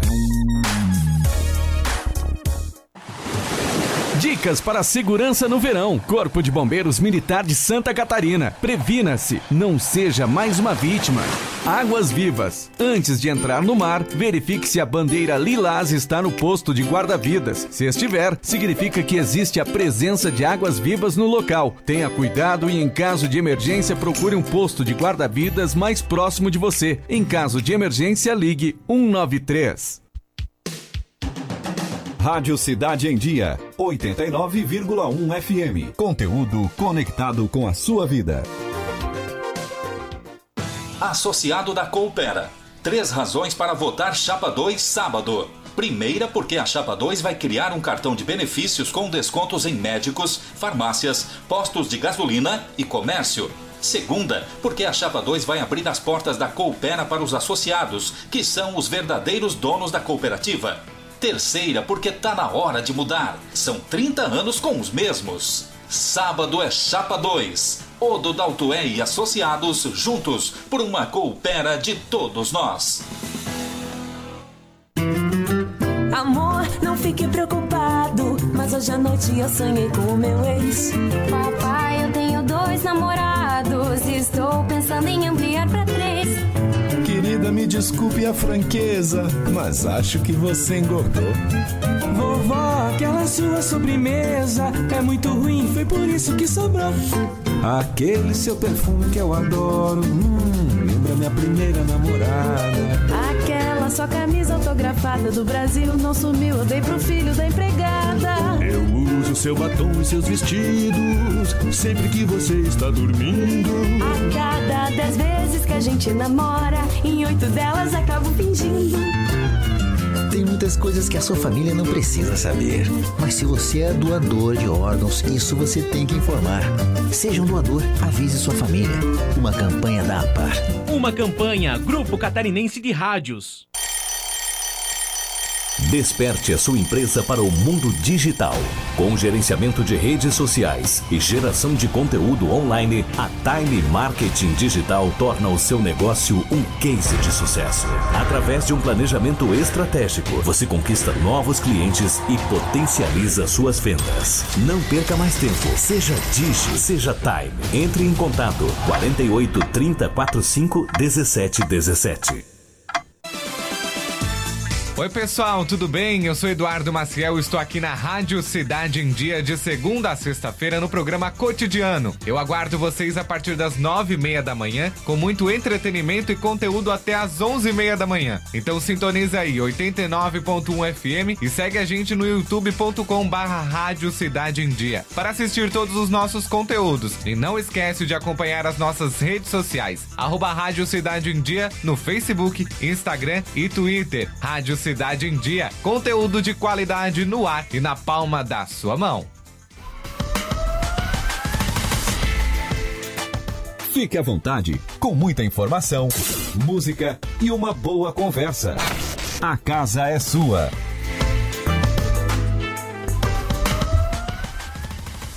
Estamos de volta aqui no programa A Casa é Sua. São exatamente quatro e meia da tarde. A gente está ao vivo pelo 89.1 FM e você também pode nos acompanhar, ver tudo o que acontece aqui no estúdio pelo YouTube, pelo youtube.com barra Rádio Cidade em Dia e também pelo Facebook. Aproveita, já se inscreve lá, já curte a página para não perder nada do que acontece aqui. No início do programa, a gente comentou que hoje teria par de ingressos para quem acompanhasse o nosso programa. Ah, é bom que a Manuela não esquece as coisas que combina no início do programa. Porque senão o pessoal vai cobrar a gente depois, né? Claro. Então, assim, a gente tá bem boazinha hoje. Quinta-feira, a gente tá de boa. É, a gente tem dois pares de ingresso para quem mandar. Para as duas pessoas que mandarem primeiro. Qual. a gente tá muito boazinha hoje. Dá a correria, agora dá a O correria. que, que a gente falou no primeiro bloco aqui do programa? Foi é, muito fácil. Tu quer que o ouvinte lembre? Quem é tá acompanhando é fácil. Então é só mandar. Claro, manda o Mas seu tem que nome. ser rápido, porque senão tá não dá pra ir lá procurar, né? Tem, Não, que, não. tem que ser rápido, tem que estar acompanhando o programa. Isso. Qual foi a pauta do nosso primeiro bloco lá no início do programa? É Só Foi mandar... bem boa. Não posso dar dica? Não, nada. Ah. né? Depende É, das dicas. É, Também a gente falar a trouxe resposta, um não, não profissional que fala. É, é, Não, mas aí já vai falar a É, resposta, não né? posso falar. Deixa pra lá. E é só mandar o nome, né? A cidade que você está falando, se for aqui da região ou o bairro. E a, e a resposta, né? O que, que a gente falou aí no primeiro bloco para levar o par de ingressos. O número do nosso WhatsApp é o 48 991564777. Só repetindo, 48 991564777 aí para faturar o par de ingressos, pegar um cineminha aí no final de semana. Lembrando que tem cinco, né, os ganhadores, a gente sempre reforça isso aqui na Rádio Cidade em Dia, tem cinco dias úteis para vir aqui no Grupo Catarinense de Rádios para retirar os ingressos. Agora são 4 horas mais 32 minutos. Chegou a hora do quadro De Olho no Palco. De olho no palco. De olho no palco. Discutindo a fundo o cenário cultural de toda a região. Os nossos convidados de hoje, do quadro De Olho no Palco, tocam juntos há três anos e têm influências da música pop rock. Tocam muitos covers nacionais e também internacionais da atualidade, mas recentemente também lançaram uma música autoral. Eles já estão aqui agora com a gente nos estúdios, o Fernando Bach e o Cristiano Zanetta, da banda Talkbox. Boa tarde, sejam muito bem-vindos. Boa tarde, muito obrigado pelo convite. Boa tarde, meninas, tudo bem? Tudo bem, imagina. É um prazer receber vocês para conhecer um pouco do trabalho dessa banda, que eu sei que toca em casamento, toca música que todo mundo gosta de ouvir. Como é que é esse negócio? Pô, primeiramente eu queria elogiar vocês pela foto que vocês colocaram ali, muito bonita, hein? a gente ficou mais bonito na foto do que pessoalmente. Tá Legal, acho que a TV ajudou. Tem, tem mais integrantes da banda, né? Só para apresentar também os que, que não vieram. Estamos somente eu e o Fernando aqui, mas tem o Vitor Guima, que é o nosso vocalista, e o Thiago da Corégio, que é o nosso guitarrista também. Uhum. E eu queria que vocês falassem um pouquinho da história da banda, a relação de vocês também, né? De cada um com a música, como que isso tudo se formou. Bom, vamos lá então, né? Eu tô há mais tempo na banda, o Fernando entrou aí faz um ano e pouco, né, Fernando? Tá na banda, né? Eu tô desde o começo, fui um dos fundadores da banda, na verdade, da formação original, somente eu estou até, até hoje, né? E nós formamos a banda há três anos atrás, três anos e meio atrás, com o intuito de tocar um som diferente do que o pessoal vinha fazendo na região, é, mas não deixando de ser popular para atingir todos os públicos, né? Então, desde de lá para cá, a gente veio modificando um pouco o repertório, adaptando aí ao cenário local, né? E, e graças a Deus, no, nos últimos anos, a gente começou a pegar um público mais especial ainda, que seria o público de casamentos, né, formaturas, etc. E o Fernando entrou com a gente aí tem, tem um ano, um ano e pouco aí. Mas eu acho que na, na música, eu e ele temos uma história bem, bem longa aí. É, faz tempo. É, a gente faz, faz muitos anos que a gente toca, a gente acabou se encontrando agora nesse projeto, né? E da onde que vem a influência, por exemplo, do gosto de vocês? Que normalmente ou, ou vem da família, ou começa cantando, tocando na igreja. Como é que foi com vocês? É, No meu caso particular, não foi pela. Não, mentira, foi pela igreja, é verdade. Gente, se não fosse a Lembrando- igreja, a gente não tinha músico no mundo. Revelando Mas eu- talentos musicais eu desde lembrei sempre. agora disso, tá? Primeira vez na vida que eu parei pra pensar sobre isso. Porque os meus amigos, quando eu frequentava a igreja, eles tinham uma banda lá. E foi lá que eu tive o primeiro contato com instrumentos musicais, com a música em si. Aí depois, outras influências foram, foram me levando pelo caminho, né? Mas ali foi a base. Realmente. É, no meu caso, não, não foi muito longe, porque os primeiros shows que eu fiz é, com, a- com as bandas que eu tinha foram em festas de igreja. Era o lugar onde a gente ia pra tocar na época. Gente, não pode acabar com as igrejas, É, porque senão não tem músico não- no mundo. Também. São os melhores músicos mais dedicados que tem realmente o pessoal que vem da igreja. E vocês falaram que é é um público interessante, esses de festas, de casamento, de formaturas. Como é que vocês é, avaliam isso e chegaram a, a esse público? É porque geralmente nesse tipo de evento a gente tem um público bem diversificado. né? Nós temos jovens, temos pessoas mais velhas, né? E, e geralmente são de assim de, de gostos musicais diferentes, né? Então, por padrão, geralmente o pessoal coloca em festa de casamento, etc. Coloca é, bandas de baile que tocam de tudo, né? Sim. Vaneirão, sertanejo, etc. E a gente conseguiu entrar nesse, nesses eventos tocando apenas o, o rock, o pop rock, né? Então, a- a- apesar disso, né, as pessoas que não conhecem a banda e que vê a gente tocar nesses eventos eh, passam a gostar da banda porque o nosso repertório realmente ele é bem, bem popular. Né? Quando a gente fala popular é no sentido Conhecido. literal da palavra, exatamente. Conhecido, né? Por mais que a pessoa não, não conheça a banda que a gente está tocando, mas o som é gostoso de ouvir, entende? Talvez, é, talvez não seja tão conhecido em si, não seja uma coisa que a pessoa já de cara vai reconhecer, É. mas é uma música agradável. É algo que agrada, mesmo que tu não conheça, tu vai ouvir, A tu vai, vai gostar. tu vai curtir. Agrada e anima, né? Porque as pessoas querem Exatamente. se divertir nessas festas, né? Exatamente. Sim. Então o repertório de vocês consegue tirar o pessoal da cadeira. É, a intenção é essa, Geralmente realmente. sim. Quais Não- são as músicas, os cantores que vocês têm no, no repertório? Nós tocamos ah, ah, muito som internacional, né? Maroon 5, Coldplay, eh, Red Hot Chili Peppers, Bruno Mars. E nacional a gente toca o que está na rádio hoje, Vitor Clay, né? Esse pessoal aí, Melim, enfim. Charlie Brown Charlie né? Brown. Então, só que são sons assim que a gente escolhe bem a dedo, né? A gente tem um, um critério bem, bem, bem extenso para escolher as músicas, justamente para não errar, né? Para não tocar música que daqui a pouco desagrade alguém. E ou- que, e que faça parte de um contexto dentro do repertório, que meio que Exatamente. conte uma história, né?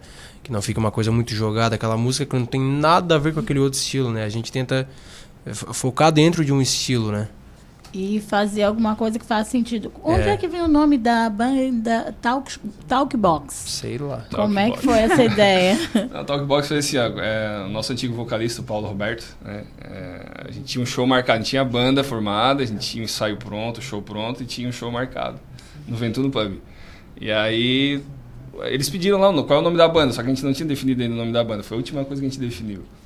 Daí um belo dia apareceu um cartaz lá do evento, no dia que a gente ia fazer a apresentação, a banda Talkbox, tava no line-up lá do, do evento. Aí nós, ô, Paulinho, acho que deu erro aqui na, na agenda aqui, cara. Acho que botaram outra banda no lugar. Se não, não, é Talkbox mesmo, foi eu que botei o nome, pode... pode Já batizei a banda. Já batizei, é isso aí mesmo. cartaz. Aí disse, pô, sou legal, sou Então legal tá. o nome. Aí ficou. Aí né? aceitaram, tudo É, certo. ficou, ficou bonitinho. Então vai. E vocês ensaiam com muita frequência? Como é que é a rotina de trabalho de vocês? É bastante.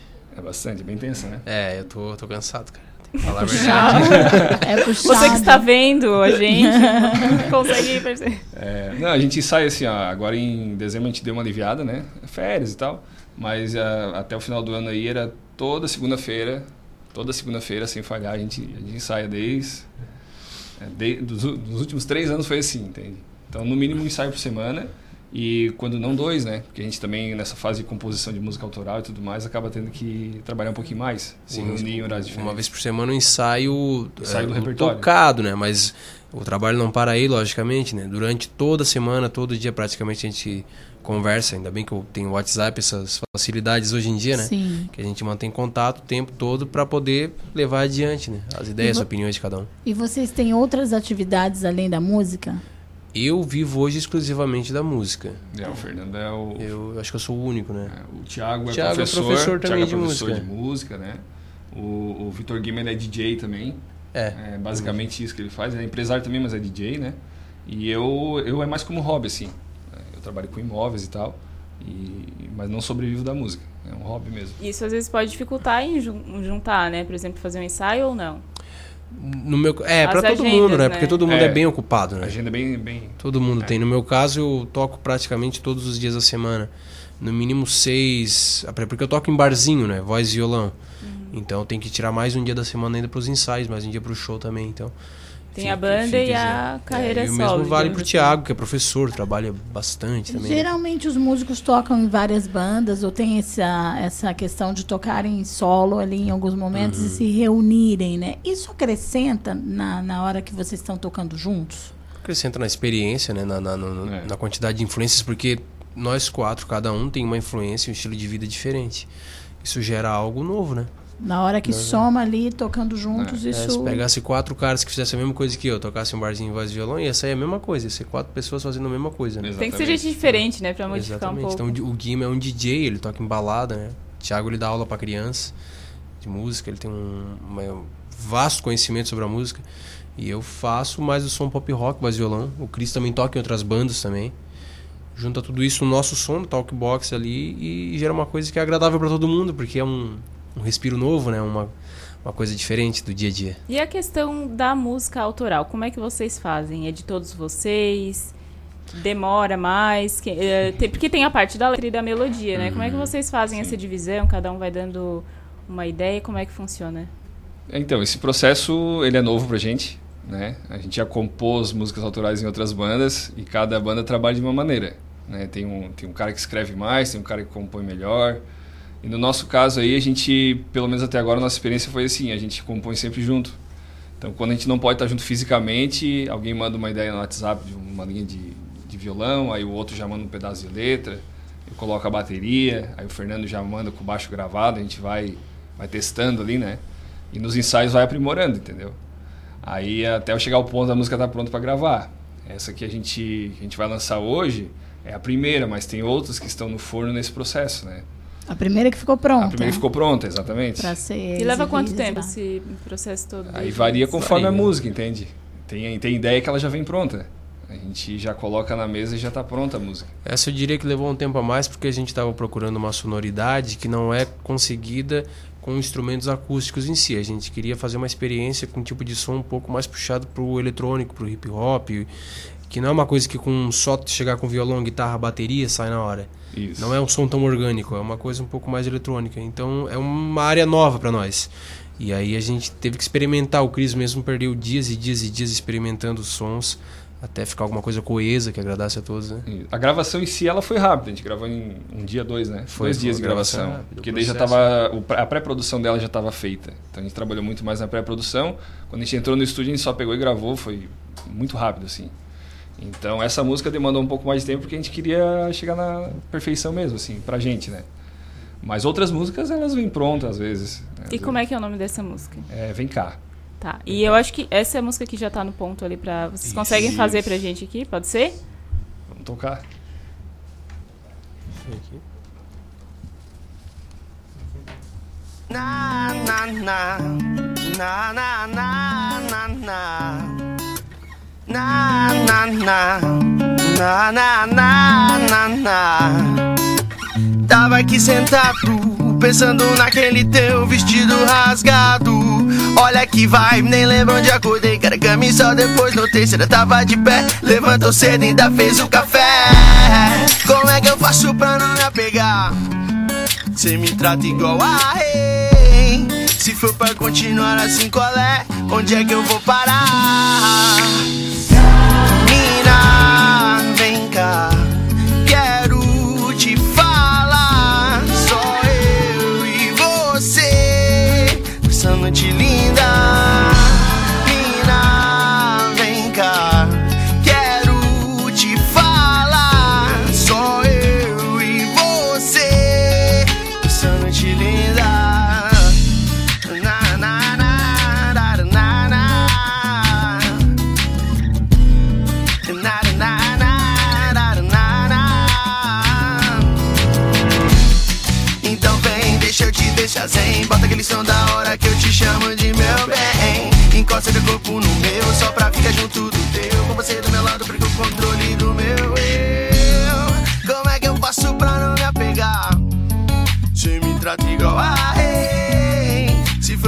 Continuar assim, qual é? Onde é que eu vou parar?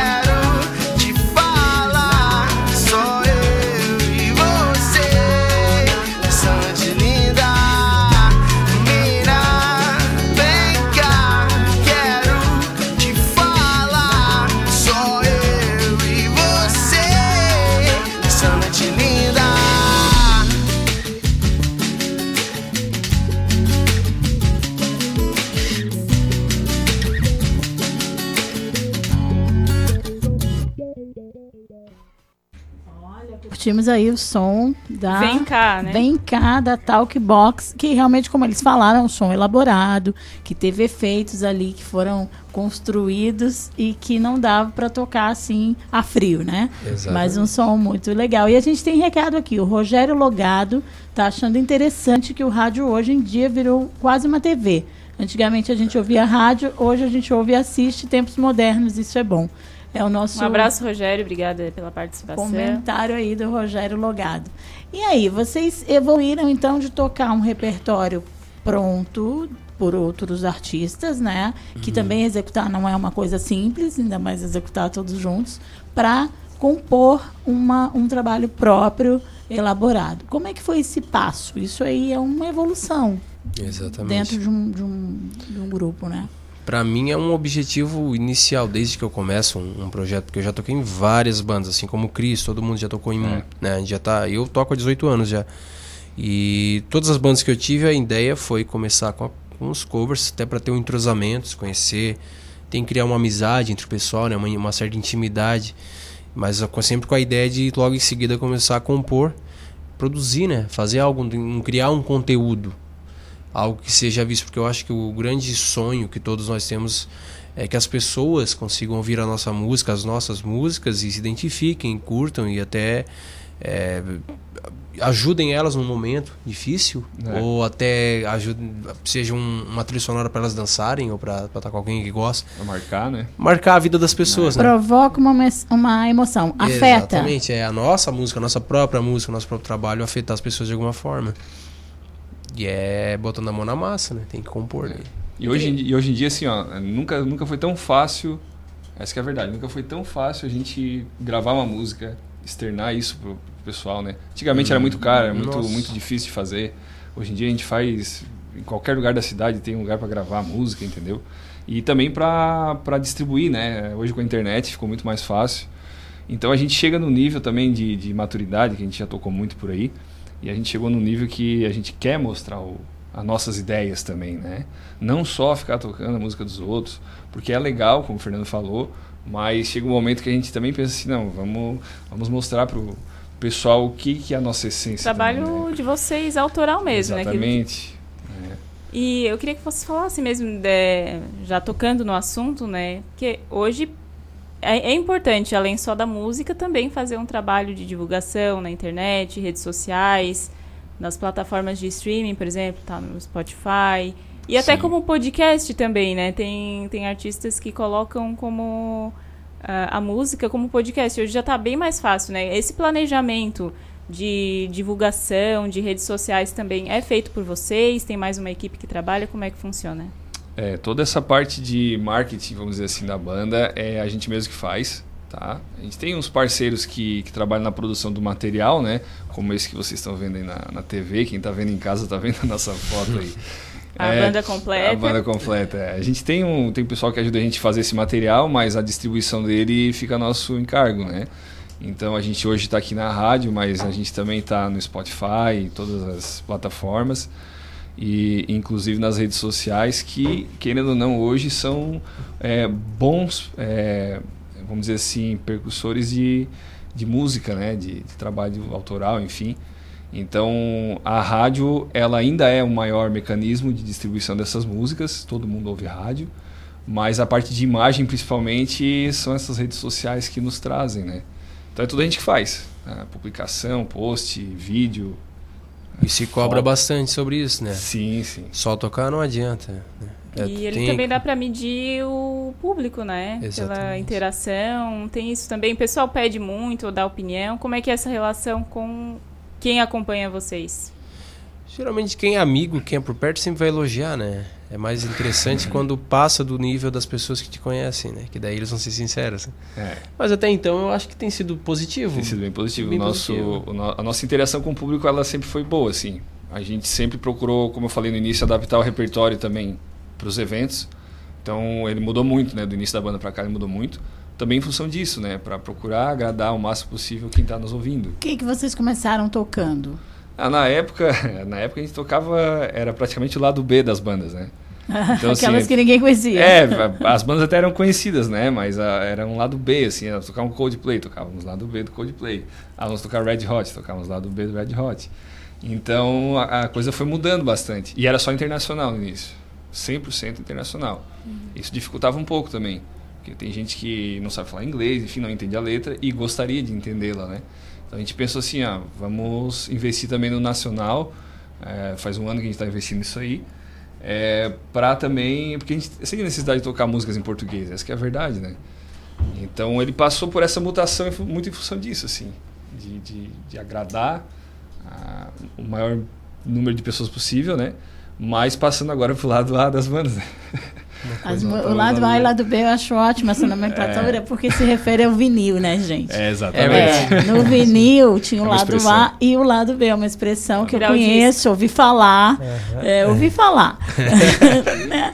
E é, porque tinha isso, né? Se lançava um, um vinil, né? Sim. Um, um long play que se chamava. Ou até né? mesmo a, a fita cassete também. A vida cassete também tinha um lado A e um lado B. E, e as músicas de trabalho, né, geralmente eram consumidas, aquelas tinham duas ou três músicas que eram as conhecidas, Sim. o lado A. E quem ouvia o lado B é quem comprava o vinil e Isso. ouvia todo o trabalho, que eram ali é, 12, 13, dependendo da, da, da banda ou do artista, e aí consumia. Por isso que eles falam aqui o lado B, Lado eu B, acho muito A. engraçado. Eu nunca tinha pensado nem feito. Mas é uma É, gíria que a gente traz lá de esse negócio. A gente sempre usou essa gíria. Mas, então, é. assim, lado A é o que, é o que o pessoal conhece mesmo, tá? Que toca ouve na na rádio, rádio, é. exato. E o lado B é quem é fã, assim, que compra o disco pra ouvir, que vai pesquisar mais a fundo da banda, que vai ouvir, porque gosta daquela banda, daquele som, né? Acaba Porque consome conhecendo a mesmo, né, aquele, aquele trabalho. Exato. Não é que são músicas piores, longe disso. Simplesmente são As músicas menos que. conhecidas, né? É, que estão menos são na mídia, que outros foi não. menos investido, enfim, né? Questão de, de trabalho, de direcionamento, né? É uma, é uma linha tênue que a gente tem que traçar ali, porque pro músico, o lado A geralmente é uma coisa que a gente já não aguenta mais. Né? Porque é uma, é, pra nós é uma rotina, né? Sempre tocando a mesma coisa. Então, assim, até perde um pouco da energia, né? Da, da empolgação. Pra nós é muito mais interessante tocar aquelas coisas mais obscuras. Mas o público, o público quer sempre o mais, né? Aquela coisa mais conhecida, quer cantar junto. E o que, que o pessoal pede, assim, mais? Qual a música, por exemplo, que tem que ter em todas as apresentações que vocês fazem? Tem alguma? Olha, como o nosso repertório é um pouco diferente, também os pedidos eles vêm bem aleatórios assim. Mas o que é, não falta no nosso show geralmente é tocar alguma do Linkin Park. Maroon 5, Maroon se faltar é. também, Um não Red teve Hot, show. né, essas bandas assim. Então, geralmente o pessoal pede é, é- é essas bandas assim. Mas o pessoal, tá- o público hoje está muito eclético. Eu acho que não existe mais aquela coisa de tribos, aquele pessoal do reggae, o pessoal do rock. Não todo mundo gosta de tudo.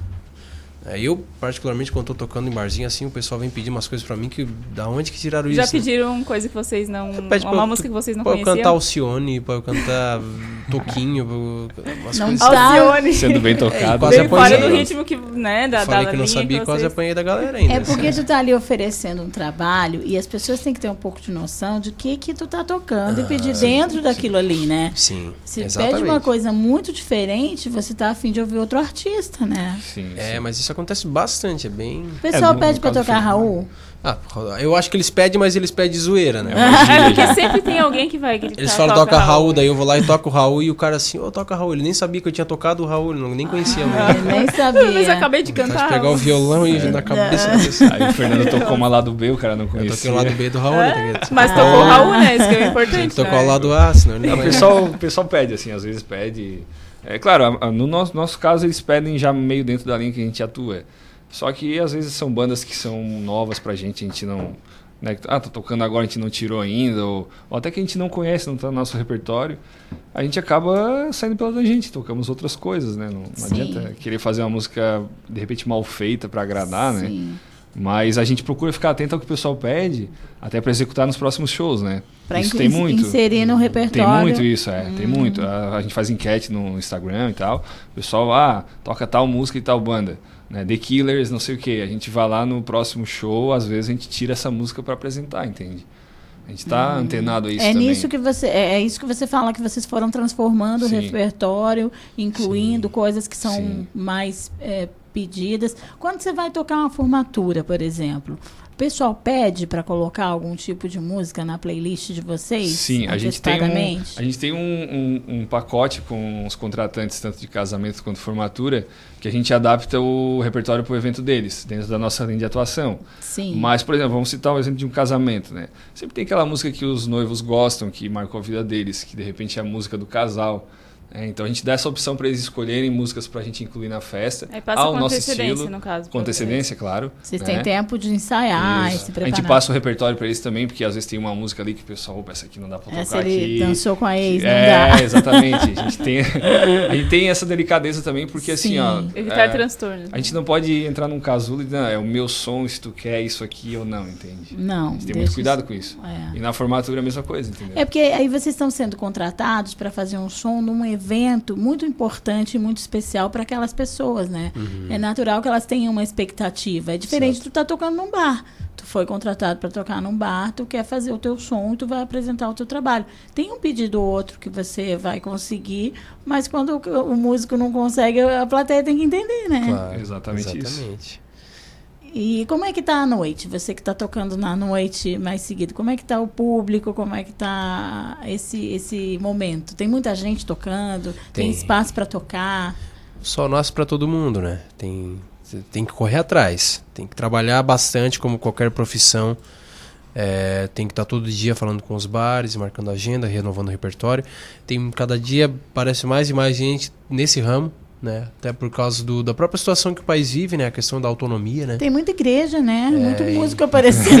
É, exatamente. Tem bastante gente. E aí, eu, é, mas eu não chamo de concorrência, não, porque eu até tenho grupos no, no WhatsApp de amigos, músicos, e a gente tá sempre se ajudando. É muito legal, porque sempre que, pô, hoje eu fiquei sem um bar pra tocar, pessoal. Alguém vai lá, não, tem esse bar ali, vai lá, fecha lá. A gente se ajuda e tô, tô bem contente. Já tá teve, bem. já teve uma concorrência é, maior, assim, vamos dizer, né? Hoje em dia o pessoal parece que se ajuda mais, né? Se ajuda. Que Parece que bom. o pessoal tá se ajudando mais, né? Existia esse, esse estigma de que músico é um quer passar a perna no outro, mas nessa hoje, nessa situação que eu tô vivendo, eu não vejo isso. Acho. Nessa geração agora, É, tá talvez antigamente mais. fosse, mas hoje em dia não, não A gente se convida para eventos também, daqui a pouco ah, eu tenho, o contratante pede uma banda para tocar no evento dele além da gente. A gente indica outras bandas e assim acontece o contrário também, né? Uhum. Então, pelo menos a gente não, não tem encontrado, vamos dizer assim, essa barreira, né? Não tem- só os músicos, também promoters de eventos, É. todo mundo que é ligado a, a esse ramo, né? De, de eventos particulares. Sempre existem indicações, o pessoal se ajuda e tem dado certo. Tem dado certo. A gente vai pedir pra vocês, então, a gente já tá finalizando o programa, mas pra passar as redes sociais de quem quer acompanhar a banda, de vocês, contato também. Tá. Então vamos lá então, para quem quer ver a nossa agenda, quem quer ver as nossas informações, ouvir a nossa música, ver as nossas fotos, que são muito bonitas, né, Fernando? Uma mais linda que a outra. São mesmo. Pode entrar na, nas nossas redes sociais, é arroba BR Talkbox, tá? Instagram, Facebook, YouTube, arroba BR Talkbox. Lá tem tudo que a gente, que a gente tem de material, né? também, né? É, e para ouvir a nossa música lá tem os links, mas se quiserem acessar Spotify, Deezer, YouTube, Apple Music, Apple, tudo aí tem, tá? Tá Ah, tudo lá. acessar que tá tudo no ar. É aí. que nem nós, tá que nem nós. É, contato. E na rádio também, né? Pode ouvir a Rádio Ah, Cidade aí que vai tocar bastante. É isso aí. E se você quiser rever essa entrevista, vai ficar salvo ali no nosso canal no YouTube. A gente agrade... Eu agradeço aqui, a gente agradece ao Fernando e ao Cristiano que vieram aqui participar Obrigado. do quadro de Olho no Nós que agradecemos. Sucesso na carreira de vocês. É, a gente agradece você também que esteve com a gente aqui nessa tarde de quinta-feira no programa Casa é Sua. Eu sou arroba Emanuela Damasceno Justino nas redes sociais. E eu sou arroba Terece Carneiro no Instagram e no Twitter. E acompanhem também a Rádio Cidade em Dia, arroba Rádio Cidade em Dia em todas as redes sociais. E agora a gen- a gente vai indo, mas na sequência tem o Redação Cidade que vai trazer informações aqui de Criciúma e região. A gente volta amanhã. Tchau, tchau. A tarde está chegando ao fim. É hora de fechar a casa. Você é nosso convidado especial de todas as tardes. Até a próxima. A casa é sua.